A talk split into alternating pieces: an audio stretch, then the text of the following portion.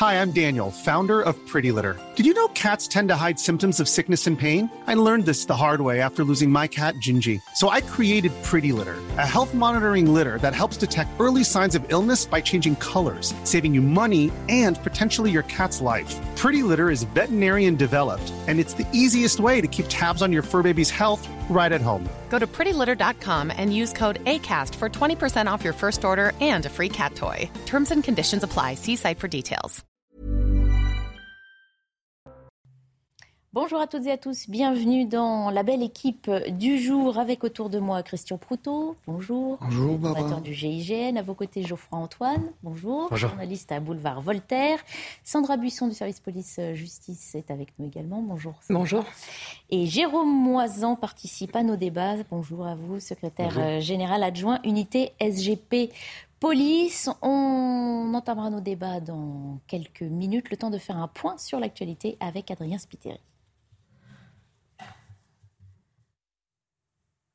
Gérald Darmanin s'est rendu à Calvi en Haute-Corse dans un camping sinistré. L'île de Beauté a été frappée par des orages meurtriers avec des rafales à plus de 200 km heure qui ont fait 5 morts à travers l'île. L'état de catastrophe naturelle va être décrété dès mercredi prochain selon le ministre de l'Intérieur.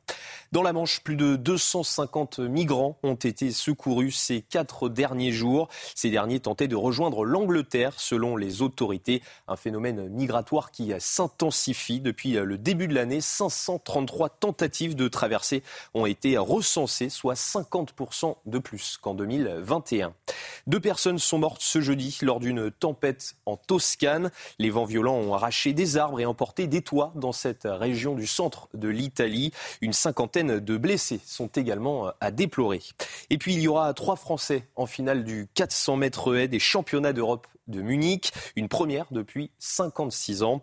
Wilfried Apio, Ludwig Vaillant et Victor Coroller se sont qualifiés. La finale aura lieu ce soir à 22h. Merci beaucoup Adrien, on vous retrouve dans une demi-heure pour un prochain point sur euh, l'actualité. Le parquet de Lyon a ouvert une enquête pour euh, refus d'obtempérer aggravé après les faits survenus hier soir à Vénissieux qui ont fait un mort et un blessé très grièvement. Au moment de contrôler un véhicule, les policiers ont été pris pour cible par l'automobiliste. L'un des fonctionnaires a été renversé, deux ont fait usage de leurs armes. Les détails, c'est vous qui les avez, euh, Sandra euh, Buisson. Que, que savons-nous donc de ce qui s'est passé hier dans cette euh, banlieue de Lyon? Alors oui, c'est cette nuit à Vénissieux. Les euh, policiers qui sont en patrouille voient un véhicule arrêté sur le parking euh, d'un supermarché euh, connu pour être un lieu qui abrite certains trafics. Ils passent la plaque d'immatriculation au fichier et voient que le véhicule est signalé volé. Donc ils s'approchent pour contrôler les deux individus qui sont euh, à bord. Ils vont prendre la précaution de mettre en place le dispositif DIVA devant la voiture. C'est euh, comme une, barre en plastique que vous posez au sol et quand le véhicule passe dessus, euh, des petites pointes qui sont à l'intérieur ressortent et crèvent les pneus et empêchent le véhicule de poursuivre sa route s'il veut prendre la fuite. Ils prennent place autour du véhicule, véhicule moteur tournant mais à l'arrêt. Et là, le conducteur démarre, passe la marche arrière, puis la marche avant, percute un policier qui va être projeté euh, sur le, capot pendant quelques mètres. La voiture continue. Le policier euh, percuté va ouvrir le feu à plusieurs reprises et un de ses collègues euh, également. Le passager avant, qui est âgé de 20 ans, décède immédiatement de ses, blessures. Il est touché à la poitrine. Le conducteur de 25 ans, de 26 ans, pardon, lui est touché à la tête et il est à l'heure actuelle encore dans un état critique. Le policier, lui, a été légèrement blessé aux jambes. On reviendra évidemment hein, sur euh, tout ce qu'implique hein, euh, ce nouveau euh, refus d'obtempérer. Une réaction, Jérôme Moisan. Il n'y a pas un jour sans qu'on évoque ce genre de comportement en France. Hier soir, ça vire euh, au drame. Comment vous regardez ça de votre point de vue de, de policier? Vous êtes euh, chaque jour un peu plus euh, mis en danger dans l'exercice de Oui, la oui, fonction. très inquiet. Nos collègues sont de plus en plus exposés. On n'hésite plus à, à atteindre à leur intégrité. Là, je, je pense qu'on aura assez peu de réactions défavorables à, la réaction de mes collègues, puisque euh, mon collègue était grimpé sur le capot. Euh, euh, il y allait de son intégrité physique. Donc, euh, euh, il faut. Nous, on n'a qu'une aspiration, c'est que la réponse pénale à ces euh, refus d'obtempérer soit forte, que euh, les, euh, auteurs de ces refus d'obtempérer encourent des, euh, peines euh, euh, pénales euh, plus importantes que les infractions qu'ils cherchent à dissimuler des forces de l'ordre. Il n'y a que comme ça qu'on parviendra à mettre fin à cette situation avec une réponse pénale adaptée. C'est l'engagement que vous mettez tous dans votre métier. on sait qu'il souffre aussi d'une crise d'évocation. comment garde-t-on la foi quand on est justement, qu'on fait partie de ces gardiens de la paix et qu'on voit que sur le terrain, elle se, elle se délite de plus en plus cette paix? Parce qu'il y a tellement de moments où euh, on peut mesurer euh, de quelle façon on, vient en soutien, en aide à la population, à nos concitoyens, euh, que ça fait oublier un peu le reste. Mais, mais néanmoins, c'est dur hein, parce que on a des policiers qui qui souvent sont en charge de famille, qui ont une vie sociale et qui, qui tiennent absolument à garder toute leur intégrité physique. Donc, entre l'engagement euh, du policier euh, aux, côtés de ses concitoyens et le risque encouru, euh, c'est vrai que quelquefois ça questionne. Mhm. Christian Proutot, c'est, on le disait, hein, dramatique de parler chaque jour de, tels incidents, qui sont bien plus graves qu'un incident dans, le cas qui s'est produit hier soir à Vénissieux. Oui, Il faut plus de justice pour qu'on évite ce, genre de, Oui, je comprends, Barbara. Mais moi, ce qui m'interpelle et qui me, qui me trouble à l'expérience de, de mes années professionnelles, c'est ce type de comportement dont on se rend compte, et on le voit bien à travers le résultat qu'il y a là, c'est-à-dire ce refus d'obtempérer, met, met en danger euh, les fonctionnaires qui sont obligés de faire une riposte armée. Bilan deux morts, pour euh, un mort et un, blessé grave. Pour un vol de voiture, mais qu'est-ce qu'ils ont dans la tête? C'est ça qui va plus. Il y a quelque chose qui va pas du tout. On se dit, on est face à une disproportion par rapport même à l'infraction du vol de la voiture, pour ce, besoin de ne pas se faire prendre, alors que de toute façon, ils se feront prendre, et on en arrive à des, extrémités comme celle-là. Mais s'il y avait que des gens qui ont des pédigrés longs comme le bras, ce qui semble être le, ce, qui semble être le cas sur, les, profils. Euh, sur, sur, ces deux contrevenants. Mais c'est pas ça. C'est qu'il y a beaucoup de gens qui considèrent que tout d'un coup, peut-être, ils vont pouvoir échapper à un contrôle euh, nécessaire à un certain moment euh, ou un contrôle de routine. Pas du tout. Les gens ne comprennent pas. Donc ça veut dire qu'il n'y a pas d'exemplarité. Donc on, pourra mettre les peines que l'on veut. Là, en l'occurrence, la peine, on, la connaît. Euh, il y a quelque chose qui se passe au niveau du plafond. Là, il va falloir se poser des questions sur l'état de notre société. Parce que même si c'est marginal, c'est représentatif malgré tout. Et ça, c'est n'est pas acceptable. Moi, j'ai du mal à concevoir ma société comme, comme cela, avec cette part de la société qui, en plus d'une criminalité qui pourrit la vie de pas mal de monde, euh, trouble l'ordre public à travers des gens qui, au demeurant, eux, au départ, n'étaient pas des contrevenants ou euh, simplement parce qu'ils ne veulent pas s'arrêter. Il y a quelque chose qui ne va pas. C'est de l'ordre de l'éducatif. Il manque quelque chose dans, la, dans le maillon depuis quelques années il va falloir se poser la question de savoir où ça manque. Geoffroy Antoine, il y a évidemment cette autorité de l'État euh, bafouée, euh, ce qu'on souligne à chaque fois. Il y a aussi ce manque de repères, de valeurs, euh, le fait que certains se croient au-dessus des lois, tout simplement, et se permettent tout et n'importe quoi. Il faut d'abord rappeler ce qu'est Vénitieux. Vénitieux, c'est quand même une des zones les plus criminogènes qui soit, et c'est une plaque tournante du trafic de drogue. Donc au regard de cette situation, moi je voudrais saluer quand même hein, le courage et le sang-froid de ces policiers. C'est quand même euh, exercer en tant que policier à Vénissieux, c'est vivre dans une situation de tension permanente, permanente. C'est dangereux d'être policier à Vénissieux.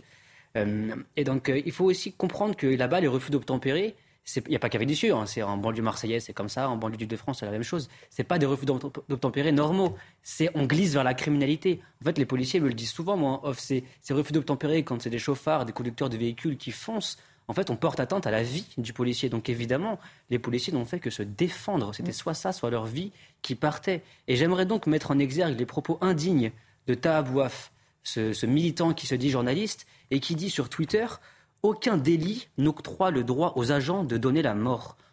On est quand même, ça va au-delà du délit. On sait qu'il y a un policier qui a été percuté par le véhicule. Il aurait pu perdre la vie, ce policier. Donc en fait, justement, il va falloir se poser des bonnes questions. On quitte le délit du refus d'obtempérer et on part sur du crime, mhm. puisqu'on veut tuer un policier. Et donc c'est très grave et il faut avoir un soutien total pour nos forces de l'ordre. Et moi, j'ai une pensée, j'ai une pensée pour ces policiers qui se retrouvent euh, en, examen, en procédure. Là, à l'heure où on parle, ils sont en garde à vue. Ils vont certainement être mis à pied. Donc euh, j'espère que la justice fera son travail correctement. Alors justement, c'est évidemment hein, la procédure. On va y revenir avec, euh, avec vous, Sandra. Comme à chaque fois, la police des polices se penche hein, sur ce dossier, notamment pour déterminer si l'usage que les policiers ont fait de leur arme est réglementaire. Oui, il y a deux enquêtes ouvertes. Une enquête euh, d'abord confiée à la Sûreté départementale pour recel de vol, refus d'obtempérer aggravé et violence avec arme sur agent de la force publique pour euh, le comportement qu'a eu le, conducteur. Et une deuxième enquête confiée à l'IGPN, mais comme c'est toujours le cas euh, dès lors qu'il y a usage de l'arme administrative par des fonctionnaires de, de police, le but déterminer si les conditions d'ouverture du feu légales ont été respectées. Euh, les deux agents, vous l'avez dit, euh, qui ont tiré euh, sont actuellement en garde à vue à l'IGPN pour expliquer ce qui s'est passé.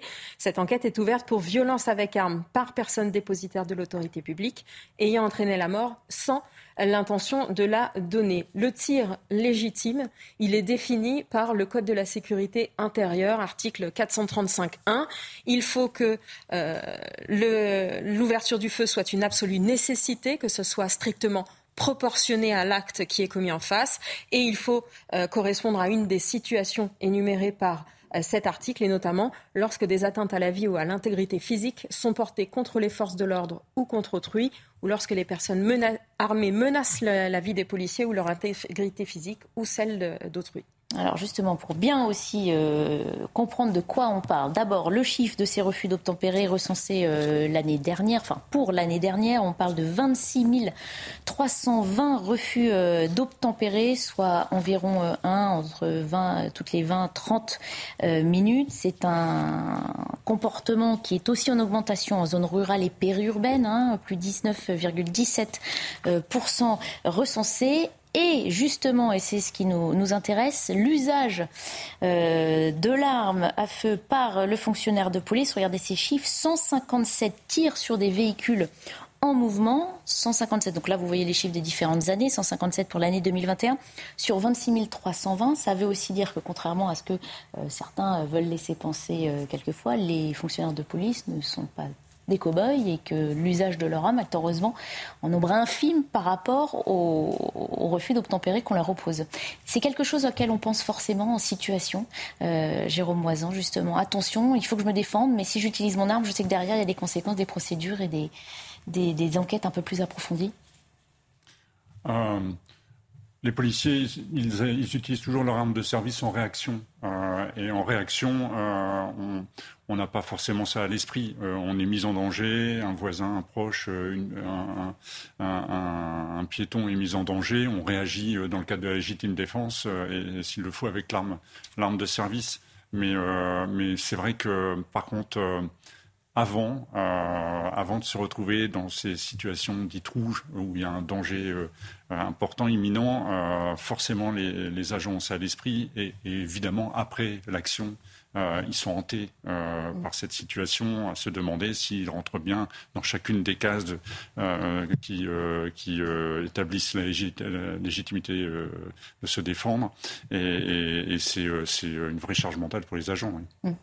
Juste une précision, préciser que ce n'est pas le refus d'obtempérer qui légitime euh, la possibilité de, tirer. Il n'est pas prévu euh, par le code pénal euh, pour le policier ou le gendarme de pouvoir tirer en cas de refus d'obtempérer. C'est ce qui, si le refus d'obtempérer engendre une mise en danger, une mise en danger et à ce moment-là, oui, on entre dans une autre infraction. D'ailleurs, on le retrouve bien dans la statistique, puisqu'on est à plus de 3000 refus d'obtempérer et finalement à peine 160 usages de l'arme euh, dans mhm. ces situations. C'est bien que euh, les collègues euh, ne font usage de leur arme que quand vraiment il y a une personne mise en danger. Mhm.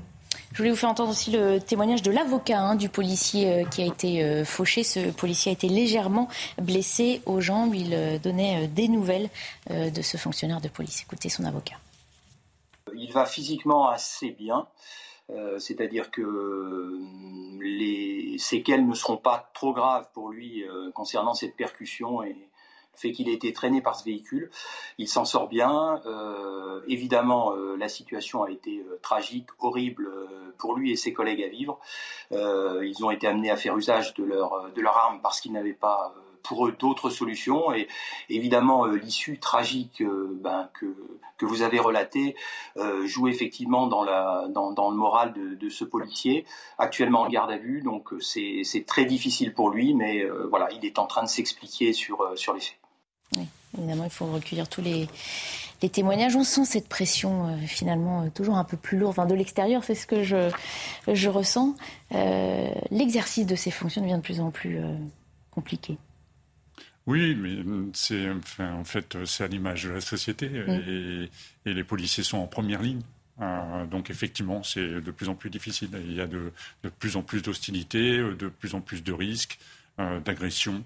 Euh, direct. Et, du fait du statut de policier, c'est ça qui, euh, qui, est le plus embarrassant, le plus gênant, euh, mm. inacceptable quelque part. Mm. Alors, on s'arrête un instant peut-être sur le profil des individus hein, impliqués, les deux occupants de, ce véhicule. Sandra, qui sont-ils? Oui, alors une précision d'abord. Le, profil des, victimes ne justifie en rien l'issue dramatique de cette affaire. Ces informations sont, sont données parce qu'elles peuvent éclairer la décision prise euh, hier soir par ce conducteur de percuter le, policier. Ces deux hommes de 20 et 26 ans étaient défavorablement connus euh, de la police. Donc, on rappelle, ils étaient à bord d'une voiture signalée volée. Le conducteur est connu de la police pour cambriolage, vol à main armée, euh, infraction en lien avec la législation sur les stupéfiants. Le passager, lui, était connu pour vol et recel. Ça, ce sont euh, ce qui est connu de, la police. On ne sait pas pour l'instant quelles ont été les suites judiciaires sur ces faits de droit commun. Et donc, on ne sait pas encore s'ils avaient des condamnations à leur actif. Mhm. Geoffroy Antoine, on a déjà débattu sur ce plateau. Je me souviens vous entendre vous, étonner aussi euh, que finalement, face à des, individus qui peuvent être des récidivistes, des multirécidivistes, on ne soit pas euh, plus ferme. On débattait du fait qu'on ne puisse pas condamner a priori non plus chaque, euh, chaque individu. C'est quelque chose qui, vous choque encore une fois quand vous entendez le, le pédigré de ces profils, même si, comme l'a rappelé Sandra, ça, il faut garder toute nuance. Vous avez rappelé, madame, que ça ne justifie pas. Évidemment que ça ne justifie pas, mais ça explique peut-être. Ça éclaire le comportement du Parce que ces gens n'ont que faire de l'autorité, ils n'ont que faire des condamnations judiciaires. Quand vous craignez un petit peu l'autorité de l'État, de la police, quand vous craignez la justice et que vous avez été condamné à de multiples reprises, vous ne foncez pas sur un policier. Pour l'instant, on ne sait pas s'il y a eu multiples condamnations. C'est pour ça qu'on a ah, pris cette précaution. le casier judiciaire n'est pas encore connu. On sait qu'ils ont été mis en cause dans plusieurs procédures. Et c'est pour ça qu'il faut attendre euh, euh, d'en savoir un peu plus. Mais on voit effectivement qu'ils ont été confrontés à la, à la police euh, plusieurs fois et que peut-être ça peut expliquer le comportement qu'ils ont eu. sans le justifier, bien sûr. Puisqu'on parle, vous avez parlé de violence armée. Sans, le justifier après. De vol à main armée. Donc c'est quand même des individus qui manifestement sont violents et qui, euh, dans la vie de tous les jours, mettent la vie des policiers en danger. Et ils nous l'ont encore prouvé. Moi, je discutais il n'y a pas si longtemps avec un officier de la BST Marseille, donc Brigade de sécurité de terrain. C'est des gens qui vont tous les jours dans les quartiers nord de Marseille. Et il me disait, mais notre, notre travail, notre métier a changé. C'est plus la même chose. Aujourd'hui, ouais, moi, je me lève le matin, quand je dis au revoir à ma femme et mes enfants, je ne suis pas certain de revenir le soir à la maison dans l'état dans lequel je l'ai quitté. Et j'ai même rencontré des policiers qui se payent des stages d'exercice au tir, d'exercice de formation, parce qu'ils veulent être sûrs d'avoir la capacité de bien viser et de bien tirer le jour où ils seront confrontés à une situation qui mette leur vie en danger. Donc oui, la vie, le quotidien de nos policiers a changé. Et évidemment, c'est localisé dans certaines zones, les zones qu'on appelle territoires de reconquête républicaine. Mhm. Et en fait, c'est là, c'est là qu'il faut agir. Quand vous êtes policier dans un petit village du fin fond de la France, effectivement, vous avez moins de risques que lorsque vous êtes policier à Vénissieux. Mhm. Il a changé votre métier Oui, clairement. juste de rappeler que pour lire euh, les textes qui encadrent la légitime défense, il faut 5 à 10 minutes. Et mes collègues, ils ont une fraction de seconde pour savoir s'ils rentrent dedans. Et euh, il y va de leur vie souvent. Donc euh, euh, on, a, on a des collègues dont le métier a changé, dont le risque a augmenté, le risque d'intégrité physique, d'atteinte à leur intégrité physique, pardon, mais, mais aussi le risque juridique. parce que parce qu'ils n'ont qu'une fraction de seconde, des fois ils font des erreurs, oui. Et du coup, ils, se, ils sont soumis à la justice française. Et, et, on a des collègues qui ont, j'allais parler de carrière, mais que, qu'importe la carrière, des vies abîmées, définitivement. Et comment, selon vous, on essaye de rétablir la situation. Est-ce que vous avez un espoir qu'on puisse, on évoque souvent sur nos plateaux hein, des pistes, alors on sait qu'elles elles sont vastes, elles concernent différents domaines et qu'elles prendront sans doute beaucoup de temps à mettre en place. Est-ce que ça passerait par quoi selon vous? Alors, la, solution, elle n'est pas euh, exclusivement policière, même pas essentiellement policière. D'ailleurs, en fait, euh, la solution, euh, il faut qu'il y ait un débat de société euh, pour la trouver.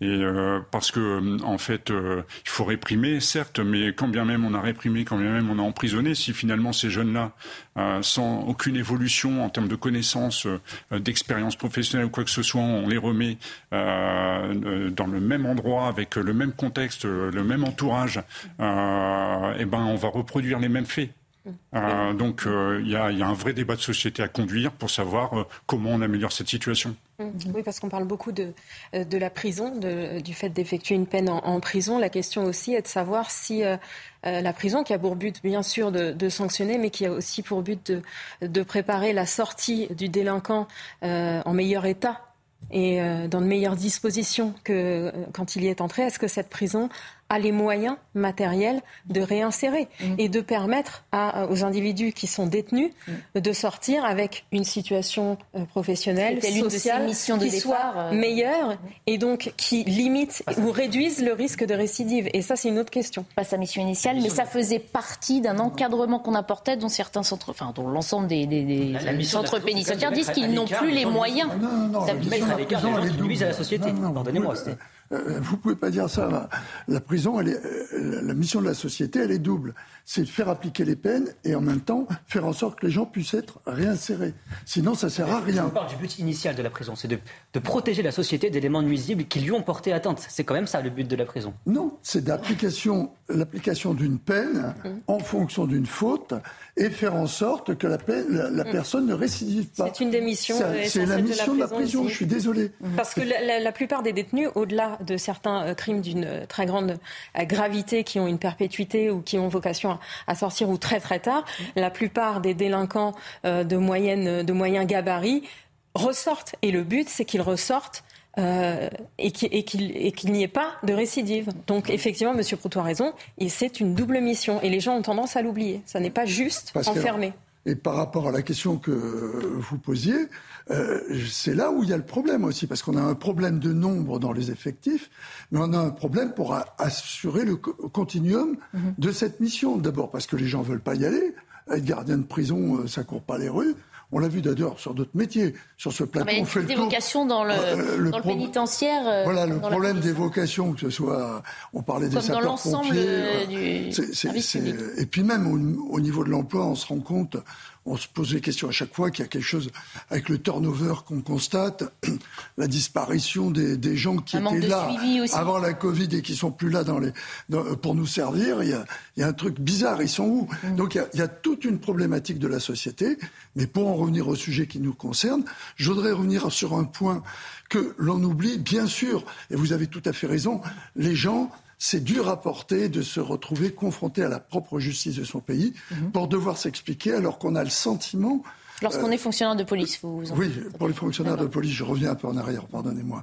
Qu'on a, qu'on a le sentiment d'avoir accompli sa mission et que il faut pas oublier le traumatisme d'avoir ôté une vie. Mhm. Je vous assure qu'il est beaucoup plus important que vous imaginez et que même si les fonctionnaires, pour en avoir croisé suffisamment pour pouvoir l'affirmer, euh, vous avez l'impression qu'ils sont, c'est eux qui vivent avec ça. Mmh. Voilà. Et ça, je tiens à le souligner, il faut que les gens se rendent compte de ce que ça représente. Il suffit pas de dire c'est normal, c'était juste, ils étaient dans leurs droits. Mmh. Les gens portent ça sur eux. C'est pour ça qu'il faut trouver des solutions qui soient pas qu'en aval. Mmh. Il faut se reposer le problème sur l'ensemble de la construction euh, de notre société. Il y a une vraie, une vraie problématique. Voilà. Et c'est pas simplement l'ancien boy scout qui parle, c'est parce que je crois qu'une société ne peut vivre euh, en tranquillité mhm. que si effectivement elle fait en sorte qu'il y ait le moins en moins, de moins en moins de gens qui se retrouvent, même si on sait que c'est incompressible, il y a une part de toutes les sociétés, mhm. évoluées euh, que vous, ou pas, où les gens sont en marge de cette société. On le sait.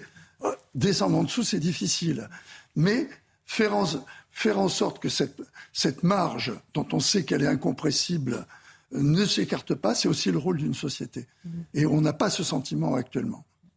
Je vais vous montrer le témoignage anonyme d'un capitaine de gendarmerie, un retranscrit, euh, qui euh, euh, évoque que pour un simple contrôle ou une opération de prévention routière, les gens n'hésitent plus à prendre la fuite. Ils n'ont aucun égard pour ceux qui les entourent. Aujourd'hui, plus que jamais, le but est de rentrer chez soi vivant. C'est ce que vous nous disiez tout à l'heure, Jérôme Moisan. on sait aussi, de la part de, de, témoignages de policiers, que Sandra nous rapporte aussi régulièrement, que certains disent qu'ils sont obligés de prendre en compte hein, ce nouveau risque par rapport au refus d'obtempérer, dans leur choix de zone, par exemple, pour effectuer un contrôle, euh, choisir une zone de laquelle ils peuvent s'échapper rapidement, un fossé, euh, par exemple, vous, le confirmez? Ah, Bien sûr, ah, mais euh, les collègues vous évoquez quelques quartiers, mais mm, dorénavant, quasiment systématiquement, quand ils mettent pied à terre, ils sont très vigilants à l'échappatoire qu'ils s'accordent en cas effectivement de mise en danger. mais oui, il y a une vraie, il y a une vraie prise de conscience de, l'exposition au risque des collègues et, ça change leur manière d'agir, oui. Ça veut dire que le risque, on sait, il est inhérent à cette profession, vous l'avez tous en tête, il est plus présent maintenant au quotidien pour chacun d'entre vous. Oui, oui on a vraiment le sentiment que ça va crescendo, oui. Christian Proto, c'est aussi se dire qu'il faut, en plus du risque inhérent à cette mission, penser lors de chaque action, attention, il faut que j'ai une porte de sortie au cas où ça dégénère. C'est vrai que ça, ça complexifie cette tâche énorme. Oui, mais le, problème, c'est qu'on peut toujours, dans la préparation et soi-même, quand on part en mission, se poser cette question. C'est ce que vous rappeliez tout à l'heure. Au moment où ça se déclenche, ça va tellement vite que vous n'avez pas le temps de, de, faire toute la checklist euh, comme dans, dans un avion avant qu'il décolle. Hein. Là, là c'est trop tard. Et, et, de temps en temps, le, le geste que vous auriez dû avoir, le bon geste que vous auriez dû avoir, pour des raisons X dues au stress, dues à la pression, euh, dues aux circonstances, et c'est facile de juger a posteriori, ce moment-là, vous n'avez pas la fraction de seconde qui fait que vous partez. Si, la ligne pour avoir la bonne réaction, c'est une lame de couteau. Vous êtes d'un côté de la lame ou de l'autre. Et ça, je suis désolé, euh, quel que soit euh, celui qui ensuite va vous juger, c'est pas appréciable ça. Et c'est ça qui est difficile. Euh, extrait aussi de l'intervention de Gérald Darmanin qui est revenu hein, lors de son dernier déplacement sur les évolutions du droit, notamment à l'égard de ceux qui refusent de se soumettre à l'autorité de l'État. Écoutez le ministre de l'Intérieur. Nous avons, euh, vous savez, depuis euh, de nombreuses années, puisque cela date malheureusement depuis plus de dix ans, de plus en plus de refus d'obtempérer euh, de la part de gens qui manifestement ont des choses à, à, cacher au service de police, soit parce qu'ils ont un véhicule volé, soit parce qu'ils n'ont pas de permis, soit parce qu'ils transportent des marchandises euh, illégales, notamment de la drogue ou des armes, et que nous avons euh, à faire face à cela. La loi a été modifiée sous l'autorité du garde des Sceaux, euh, et je leur remercie pour pouvoir renforcer le pouvoir des policiers et des gendarmes, mais aussi pour mieux condamner les personnes, puisque je rappelle qu'en France, désormais, depuis plusieurs mois, contrairement à ce que je peux entendre, tous ceux qui s'en prennent à des policiers ou à des gendarmes, à des élus, n'ont plus de remise de peine. Euh, et sont, circonstances aggravantes, condamnés davantage lorsqu'ils s'en prennent à des personnes dépositaires d'autorité publique. Geoffroy Antoine, ça va dans le bon sens, le message est entendu en tout Ça va dans le bon sens, attendons de voir les chiffres, attendons de voir les faits, euh, prenons un peu de recul. Mais en fait, M. Darmanin expose aussi la, véritable raison de tout, ce climat de violence, c'est l'impunité. C'est-à-dire que, et j'en reviens, pardonnez-moi, à la question des prisons.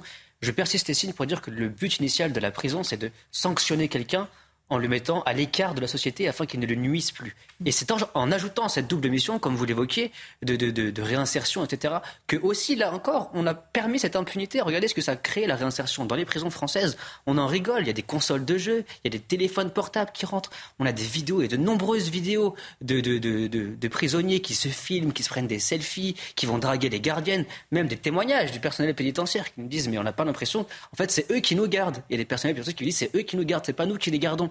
Donc à avoir voulu ajouter cet objectif de réinsertion et de préservation des droits et, du bon confort des incarcérés, des prisonniers, on est arrivé à là. Vous on a des gens qui remettre dans la société. vous n'allez pas les garder mille ans jusqu'à leur mort. Ils vont retourner dans la société.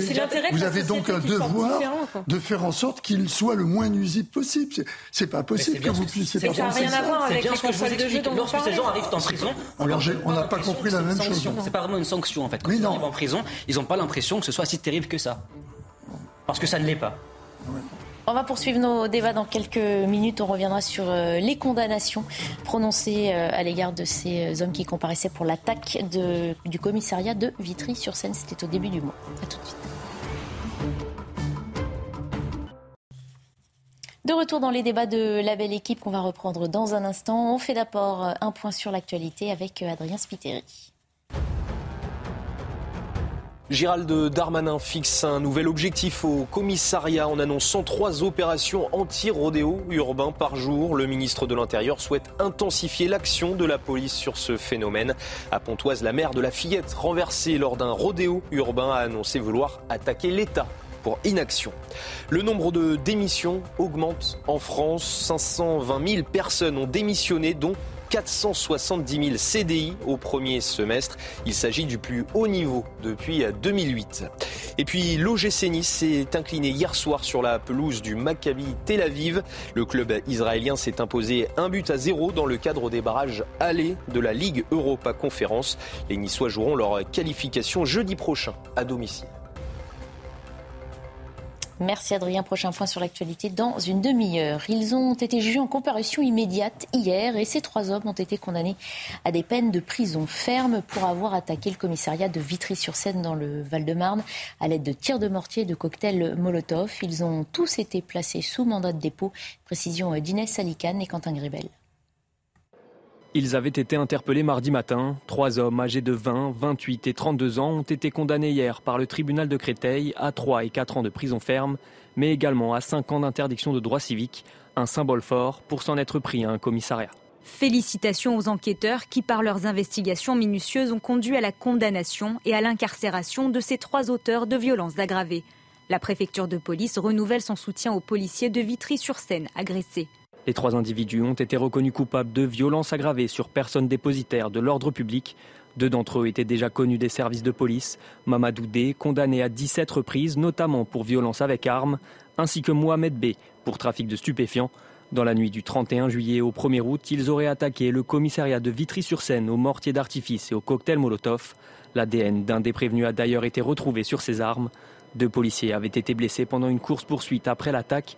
Un mortier était rentré dans l'habitacle de leur véhicule.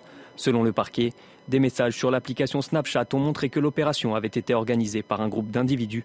Si la défense n'a pas voulu s'exprimer, les trois hommes ont désormais une dizaine de jours pour faire appel de la décision.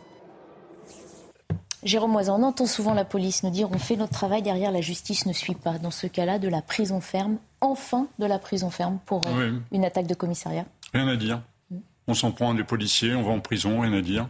Euh, demain, euh, leurs petits camarades de jeu verront qu'il manque à l'appel. Euh, c'est un côté pédagogique. Pour nous, tout est parfait. Mmh. Comment on peut expliquer cette fermeté-là alors qu'elle a été, son manque a été dénoncé de nombreuses autres fois par le passé? Ah, mais je, pense qu'on a quand même un certain nombre de magistrats qui, qui sentent un peu la, la pression. On, on rend la justice du peuple. Euh, et il semble que le peuple commence à mettre une certaine pression sur la réponse pénale. Mhm. C'est donc la fermeté des Français, hein, que les Français attendent, on va dire, face à, à, ceux qui bafouent ouvertement et de façon parfois répétitive l'autorité de l'État, Christian Foucault. Oui, bien sûr, mais je voudrais revenir sur comment on en arrive là. Ça veut dire que les enquêteurs ont amené un dossier en béton. Mhm. Il ne faut pas l'oublier. Parce que la justice, elle juge avec les éléments qu'on lui apporte. Et on avait évoqué ce problème autour de ce plateau. Et rappelez-vous, j'avais dit, j'espère qu'ils pourront amener un, dossier bien étayé pour pas qu'on puisse après se poser la question de pourquoi ils sont pas, ils sont pas incarcérés. Mm-hmm. Vu ce qui, le, le, dossier a amené la réalité de leur participation à, ce, à cette agression. En plus, avec ceux qui, vous savez, mes chers. Ah bah, y venir. Alors, laissez-moi euh, lancer le sujet. Selon le parquet, des messages sur plusieurs groupes de discussion, donc euh, sur l'application Snapchat, ont démontré que l'attaque des agents de police avait été orchestrée par un groupe d'individus. C'est exactement ma question. Ça va dans le sens que vous défendez, Christian Proutot, euh, régulièrement sur ces plateaux, que les enquêteurs, là, se sont basés sur ces messageries. Tout à fait. Et, et le fait qu'il y ait des restrictions qui, qui ont été entérinées par la Cour de cassation euh, sur les données de connexion euh, peut prêter à, question pour le travail des enquêteurs, parce que je crois qu'il faudrait ouvrir presque une, information permanente sur la formation des groupes à des fins de mhm. criminels sur des groupes de, de type Snapchat ou autres, et donc avoir la possibilité d'avoir cette surveillance non pas après des faits, puisque là, l'ouverture de l'information, c'est elle qui a permis, permet l'accès à ces... mais de pouvoir le faire en continu mhm. sur, en plus, une population que l'on connaît très bien. Mhm. Et ça, à mon avis, ça permettrait d'anticiper. Euh, une vraie clé de blocage, effectivement, comme vous dénonce Christian Proutot. Sur, vous n'avez pas accès à ces réseaux de téléphonie ou de,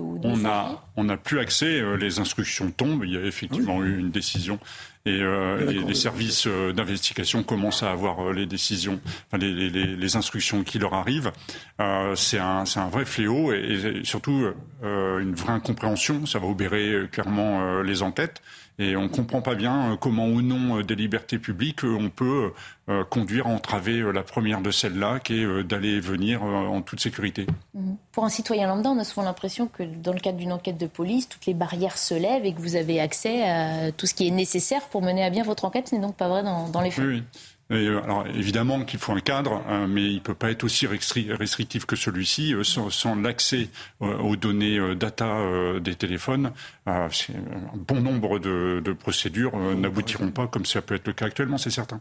Donc ce qu'on appelle le bornage des téléphones, ça, ça reste accessible ou ça fait partie de ce qui a été... Ah non, ça fait partie de tout. Ce sont les données de connexion. Oui. Donc c'est depuis le bornage, avant même la lecture de ce qu'il y a dans le téléphone. Vous voyez? C'est alors, alors que le bornage, c'est vraiment vous dire, monsieur machin, il était tel jour à, telle distance d'une borne. Ils ont besoin du téléphone ou pas pour faire ça? Oui. Non, non, pas du tout. Non, non, c'est l'opérateur qui doit. Non, non, non, on peut pas le faire.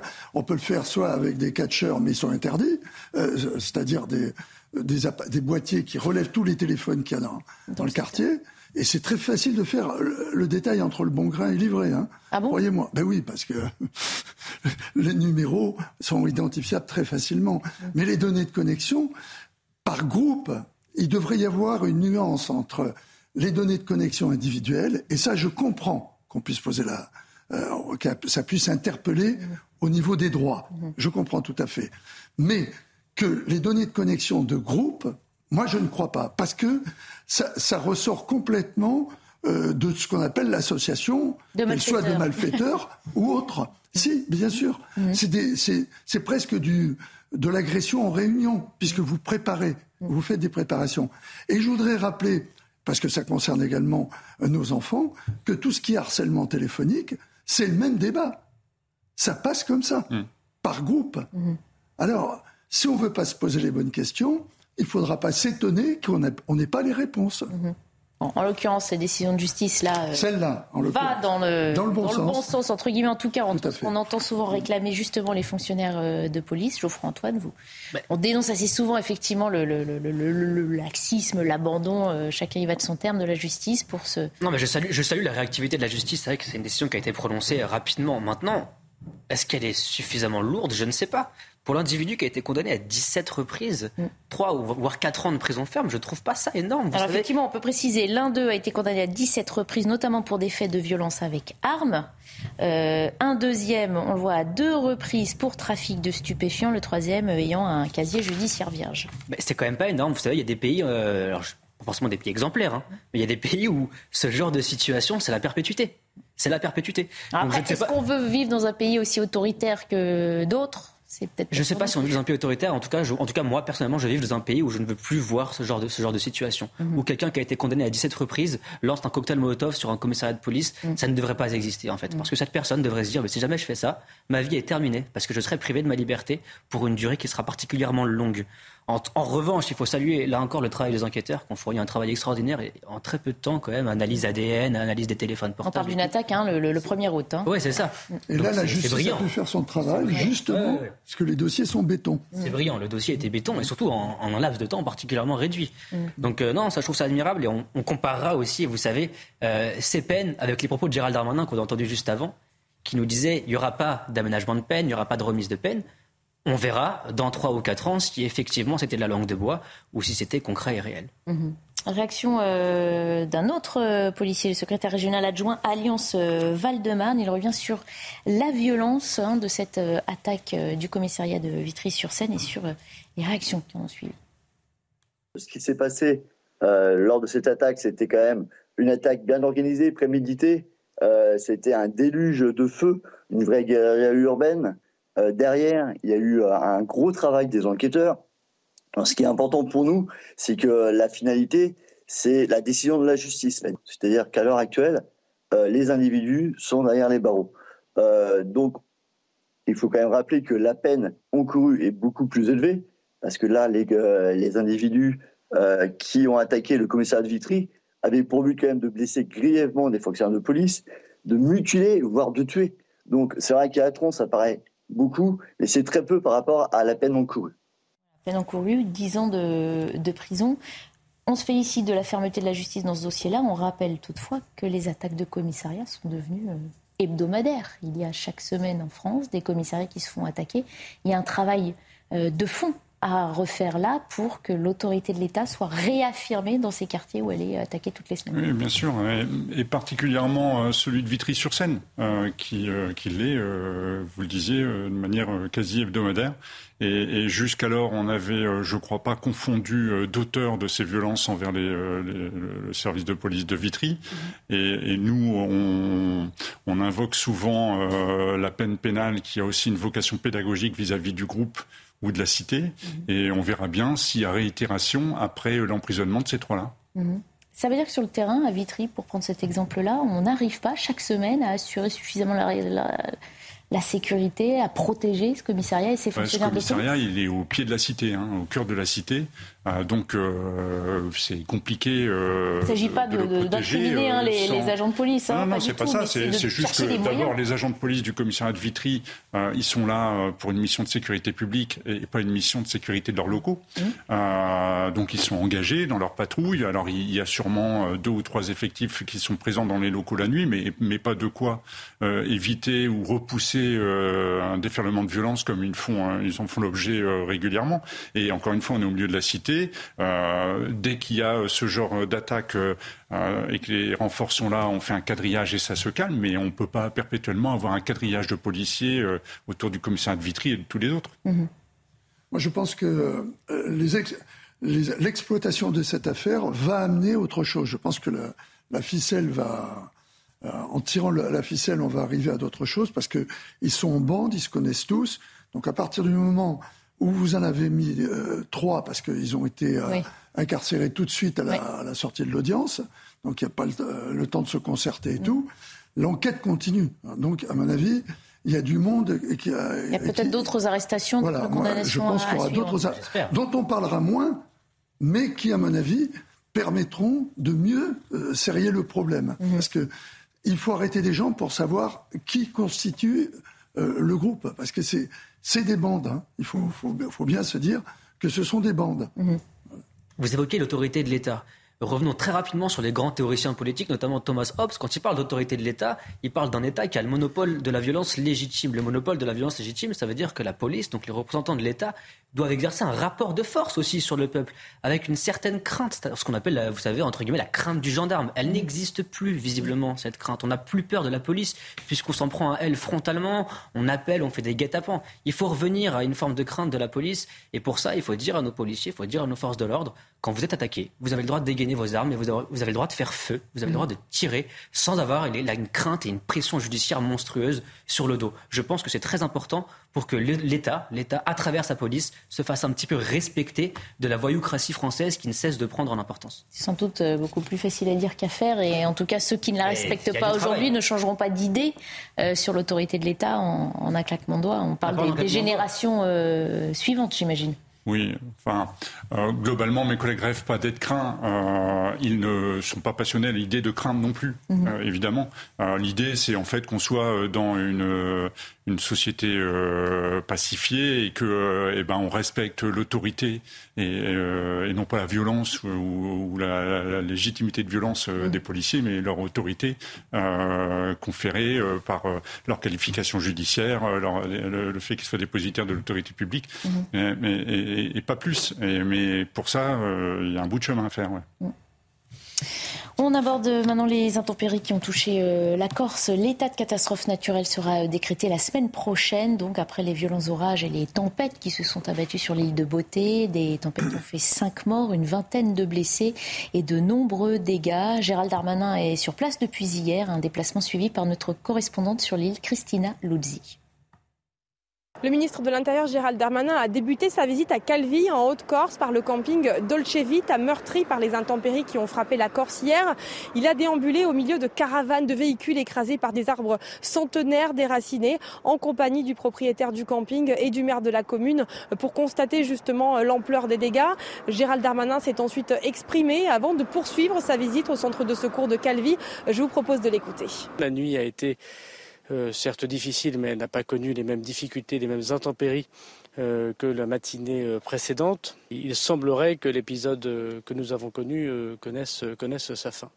Il y a beaucoup de, difficultés évidemment humaines. Le bilan n'est pas, pas, pas changé. Il n'a pas été recouvert, redécouvert de, corps, y compris d'ailleurs en, mer. Et, les personnes qui sont hospitalisées, nous avons des nouvelles plutôt rassurantes pour ceux qui étaient entre, entre la vie et les morts ou entre le pronostic vital était, était engagé. Le ministre de l'Intérieur a également annoncé que l'état de catastrophe naturelle devrait être déclaré en Corse dès mercredi prochain, une façon notamment de permettre aux entreprises d'être dédommagées rapidement. Voilà, l'alerte a été euh, levée euh, ce matin. La Corse connaît une accalmie relative, à dit Météo France, avec des orages peu actifs, mais des phénomènes de nouveau violents qui peuvent toujours se former euh, en mer. C'est la précision des, des services de prévision. Météo France qui est accusé d'avoir activé trop tardivement cette vigilance orange. C'est dans, dans le bulletin de 6 h du matin hier. L'île était encore en vigilance jaune et c'est à 8h30 qu'elle a euh, changé de couleur, cette vigilance. Regardez, c'est le tweet de Météo France euh, d'hier. Une rafale exceptionnelle de 224 km heure vient d'être mesurée à la station de Marignana sur une partie exposée de la côte ouest. Euh, la Corse passe en vigilance orange immédiatement. Soyez prudents, disaient les services météo. Il rétorque eh bien qu'il est extrêmement difficile hein, de prévoir le changement d'un phénomène météo. Éric Brocardi, le porte-parole des sapeurs-pompiers de France, est d'ailleurs venu en aide à Météo France face à cette euh, critique On l'écoute. Les prévisions météo prévoyaient euh, qu'il y allait avoir justement mais, euh, ce phénomène-là, mais beaucoup plus en mer. Sauf que la trajectoire, au dernier moment, elle a changé. Et ça, les calculateurs ne peuvent pas forcément le prédire, ou si ils le prévoient, derrière, il faut tout mettre en service pour pouvoir avertir mmh. Mmh. la population. On est vraiment sur une situation de on va dire, de, sur le plan de secours qui euh, est très fine en même temps et qui doit être généralisé sur, euh, euh, sur une île qui, aujourd'hui, présente toutes les caractéristiques on va dire critiques en ce qui concerne l'acheminement des secours, parce que ce ne sont pas forcément des zones où vous avez une couverture du téléphone portable, vous n'avez pas forcément une zone où il y a des accès carrossables pour l'ensemble des moyens de secours. Et nous accueillons un nouvel invité par vidéo interposée, Gerhard Kriner. Bonjour, merci d'être, de participer à nos débats. Vous êtes directeur de recherche au CNRS. Que répondez-vous à ceux qui accusent Météo France de ne pas avoir été suffisamment euh, prudent Je répondrai essentiellement à la même chose que l'intervenant euh, euh, qui était là sur l'antenne tout à l'heure. il y a des situations météorologiques qui sont extrêmement difficiles à prévoir, où il y a plusieurs choix possibles pour le système météorologique. Euh, donc euh, là, euh, les prévisions météorologiques, quand on les fait, on fait tourner plusieurs fois le même modèle avec plusieurs conditions initiales. On dit au modèle, voilà, vous avez, il y a telle météo aujourd'hui, dis-moi quelle est la météo de demain. Et les, conditions météorologiques d'aujourd'hui, elles ne sont pas connues absolument parfaitement parce que les observations ne sont pas absolument parfaites. Et en fonction de, ces différences qu'on peut mettre dans ces conditions initiales, la météo peut évoluer de façon assez chaotique et euh, diverses. Parfois, les situations sont très bien prévisibles et parfois elles ne le sont pas. Là, dans le euh, système qui, euh, y avait hier essentiellement en Corse, il y avait plusieurs prévisions qui disaient voilà ça pouvait tomber sur le continent, mais la plupart des prévisions qui ont été faites disaient que le système allait rester au large. Et donc, euh, le choix a été fait. Il était bon euh, scientifiquement, en tout cas, c'était de dire voilà, euh, il est plus probable que le système reste au large. Mhm. Et donc, je pense pas qu'on puisse faire des reproches vraiment à Météo France dans ce genre de, de cas extrêmement difficilement prévisibles. Mhm. ça illustre aussi la difficulté de traduire les probabilités, et ça reste bien des probabilités d'un phénomène météo, en un système d'alerte qui reste crédible pour la population. Et c'est vrai aussi qu'on est habitué ces dernières années à avoir des vigilances pour un petit peu tout et que peut-être le message est moins euh, audible du coup. Bah, c'est exactement ce que vous dites. Euh, le grand public a du mal à saisir la, signification profonde des, probabilités. Donc c'est pour ça qu'ils sont passés sur ce système des vigilances orange, jaune, etc. Euh, c'est compliqué à comprendre et il y a toujours le choix très cornélien, euh, dire voilà, est-ce qu'on fait trop d'alertes qui tuent finalement les alertes ou est-ce qu'on ne fait pas assez? Et dans ce cas-là, il y a des événements qui passent à travers les mailles du filet. Et là, il y a un, événement qui est passé à travers les mailles du filet.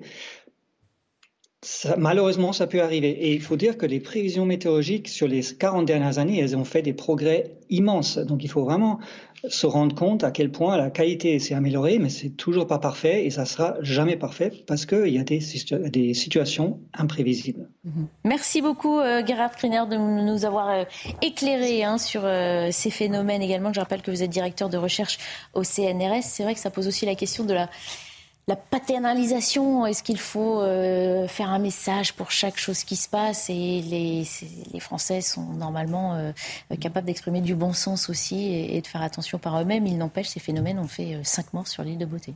Bien sûr, cinq morts, c'est très triste. Mais vous savez, quand il y a une catastrophe naturelle, on va toujours trouver un fautif.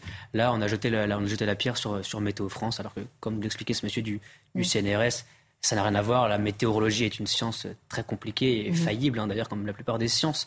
Mais ce qui est intéressant, et c'est, on, quitte un peu le sujet, mais pas tant que ça, dans les propos de ce monsieur du CNRS, c'est qu'il nous explique qu'en fait, la météorologie est quelque chose de faillible et que les, prévisions, parfois, c'est assez compliqué. Donc, quand je constate la confusion de certaines associations écologistes qui nous ont dit que la canicule était un phénomène lié au réchauffement climatique, mhm. alors que la canicule, c'est pas quelque chose de climatique, mais de météorologique, en fait, on voit aussi que la météo permet de dire tout et son contraire et qu'en fait c'est une science extrêmement compliquée dont la majorité des Français n'ont pas la maîtrise mm. et qu'il faut faire très très attention aux interprétations parfois qui se veulent savantes de phénomènes météorologiques. Oui, oui, euh, probablement que euh, la, science ne nous permettra pas euh, d'être beaucoup plus rapide sur la prévision de ce genre d'événements climatiques. Euh, et parce que justement, on a, on a l'information très tardivement, on peut plus perdre de temps. Et moi, ce qui me choque, c'est euh, le manque de moyens pour euh, toucher le plus, la plus grande partie de la population. Mhm. Et je pense qu'il y a des solutions qui sont à chercher. Et je, je pense par exemple que le smartphone, qui quitte plus la main de l'ensemble des Français, quels qu'ils mhm. soient, randonneurs, campeurs ou pas, mhm. eh ben, il pourrait, par exemple, à l'occasion où l'État accorde des licences pour l'exploitation de la 5G, de la 6G, de la 7G, peut-être en contrepartie exiger que sur ces ces moments-là, ils aient accès à des flux d'informations, euh, mmh. des, euh, des, notifications pour que tous les citoyens soient dans les plus brefs délais euh, avertis de ces situations. Parce que là, en fait, Météo France utilise un tweet. Mmh.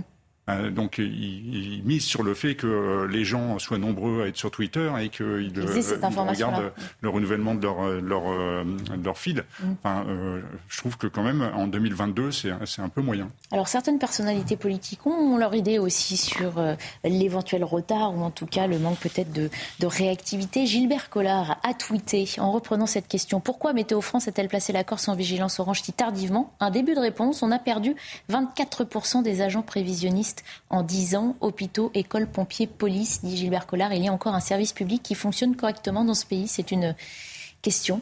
Euh, voilà, les effectifs se réduisent et ça peut entacher, on va dire, le bon fonctionnement de l'ensemble de ces services euh, publics. je crois que ceux qui restent, puisqu'il hum. il fait le constat qu'il y en a moins, euh, ceux qui restent, ils font leur travail correctement. C'est pas le problème. On nous a expliqué quelque chose qui semble clair, c'est qu'ils avaient quatre hypothèses qui étaient euh, jaune et une hypothèse qui était orange. Bon, c'est la loi de l'ennui maximum, pour pas dire autre chose, qui fait que, parce que l'aérologie n'est pas euh, complètement une science exacte, vous avez un point de surpression, un point de dépression. S'il y en a un qui tourne, le vent euh, de surpression, dépression change. Quand vous êtes sur une île comme la Corse, qui est quand même relativement étroite, avec un montée de Chinto qui est à 2600 mètres, avec la montagne qui plonge pratiquement sur la mer, vous avez des effets dynamiques terribles. J'ai vécu encore sept ans, je connais ça par cœur. En 2015, un orage a fait sept morts sur le GR20 mhm. par l'arrivée d'un orage terrible. Tout le monde avait dit ça va être orageux, mais personne n'avait pensé que la puissance de cet orage mhm. aurait euh, conduit à ce que des gens qui se promenaient sur le GR20 soient morts. Donc, c'est vrai qu'on est cocooné, qu'on a l'habitude euh, qu'on vienne nous annoncer qu'il faut mettre sa ceinture, qu'il faut boire de l'eau quand il fait chaud, euh, qu'il faut se couvrir quand il fait froid, euh, etc. Mais il y a une part d'impondérable, et cette part d'impondérable, malheureusement, on le voit, elle, peut faire des morts. On se quitte une nouvelle fois quelques minutes et puis on reviendra sur les traversées de la Manche qui sont en nette augmentation pour des gens qui vont chercher un avenir meilleur en Angleterre. À tout de suite.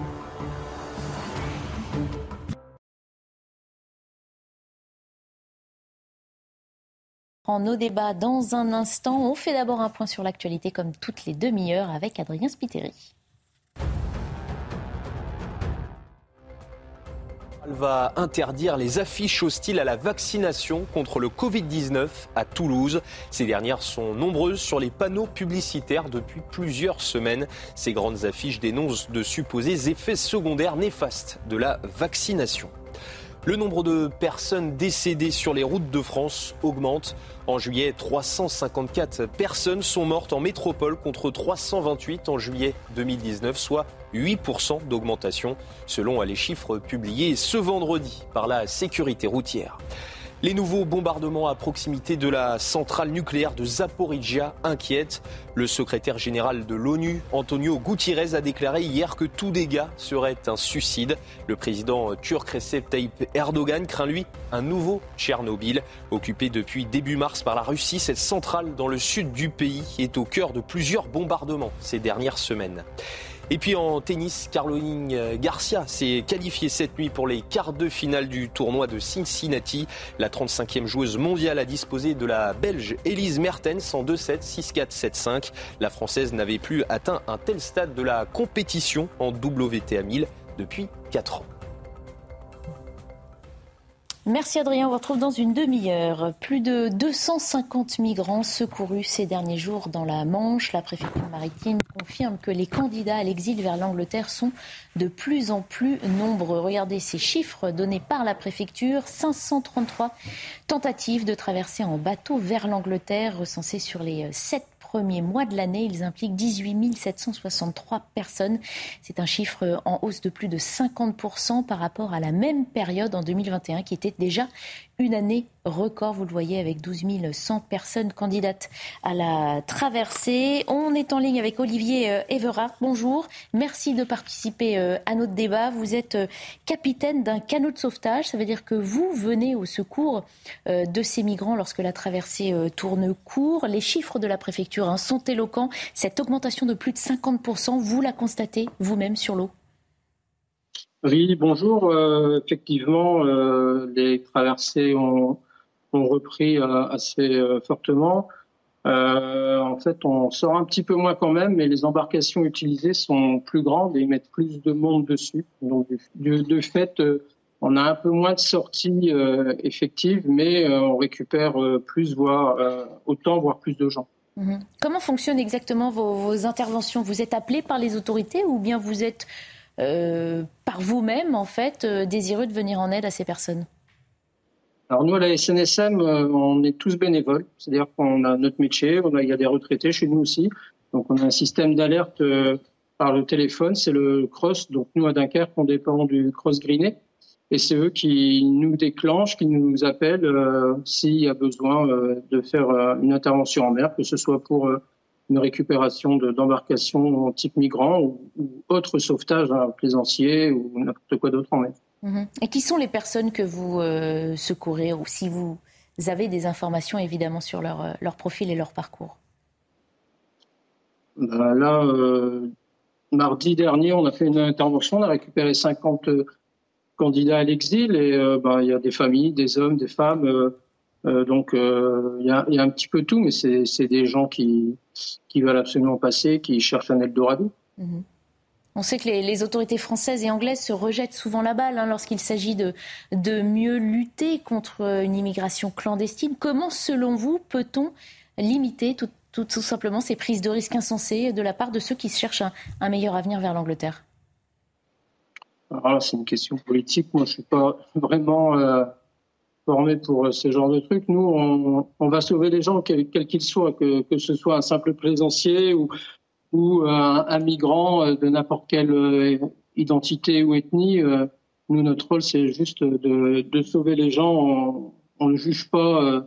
Alors, des fois, on leur dit que c'est pas prudent, qu'il faut plus recommencer parce que ils se rendent pas bien compte, en fait, de, du danger que ça peut représenter. Ils ont la plupart ont traversé la moitié du, de la planète pour arriver euh, jusque sur euh, les côtes euh, de la côte de Pâle et ils voient l'Angleterre juste en face à, par beau temps, ils peuvent voir les côtes anglaises. Donc pour eux, c'est vraiment rien du tout, cette petite traversée, mais c'est très dangereux et ils ne s'en rendent pas bien compte. Mhm. Restez avec nous si vous le pouvez. On va euh, poursuivre la discussion avec les invités en plateau et vous pouvez évidemment intervenir euh, à tout moment. Euh, Jérôme Moisan, ce n'est pas un phénomène nouveau, évidemment. Simplement, on voit que d'année en année, les candidats sont, sont, de plus en plus nombreux à cette, cette traversée.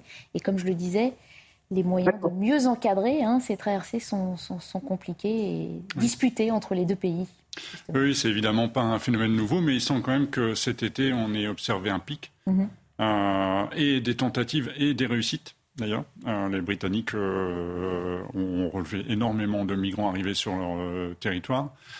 Euh, bon, il y, a, plusieurs facteurs à ça. Euh, il semble qu'il y ait euh, une vraie organisation autour de, ce passage. Mhm. mes collègues observent énormément de va-et-vient de Berlin, notamment immatriculés en Allemagne d'ailleurs. donc il y a un vrai travail et des moyens à mettre sur la gestion, l'observation et l'appréhension de ces réseaux pour les empêcher de nuire.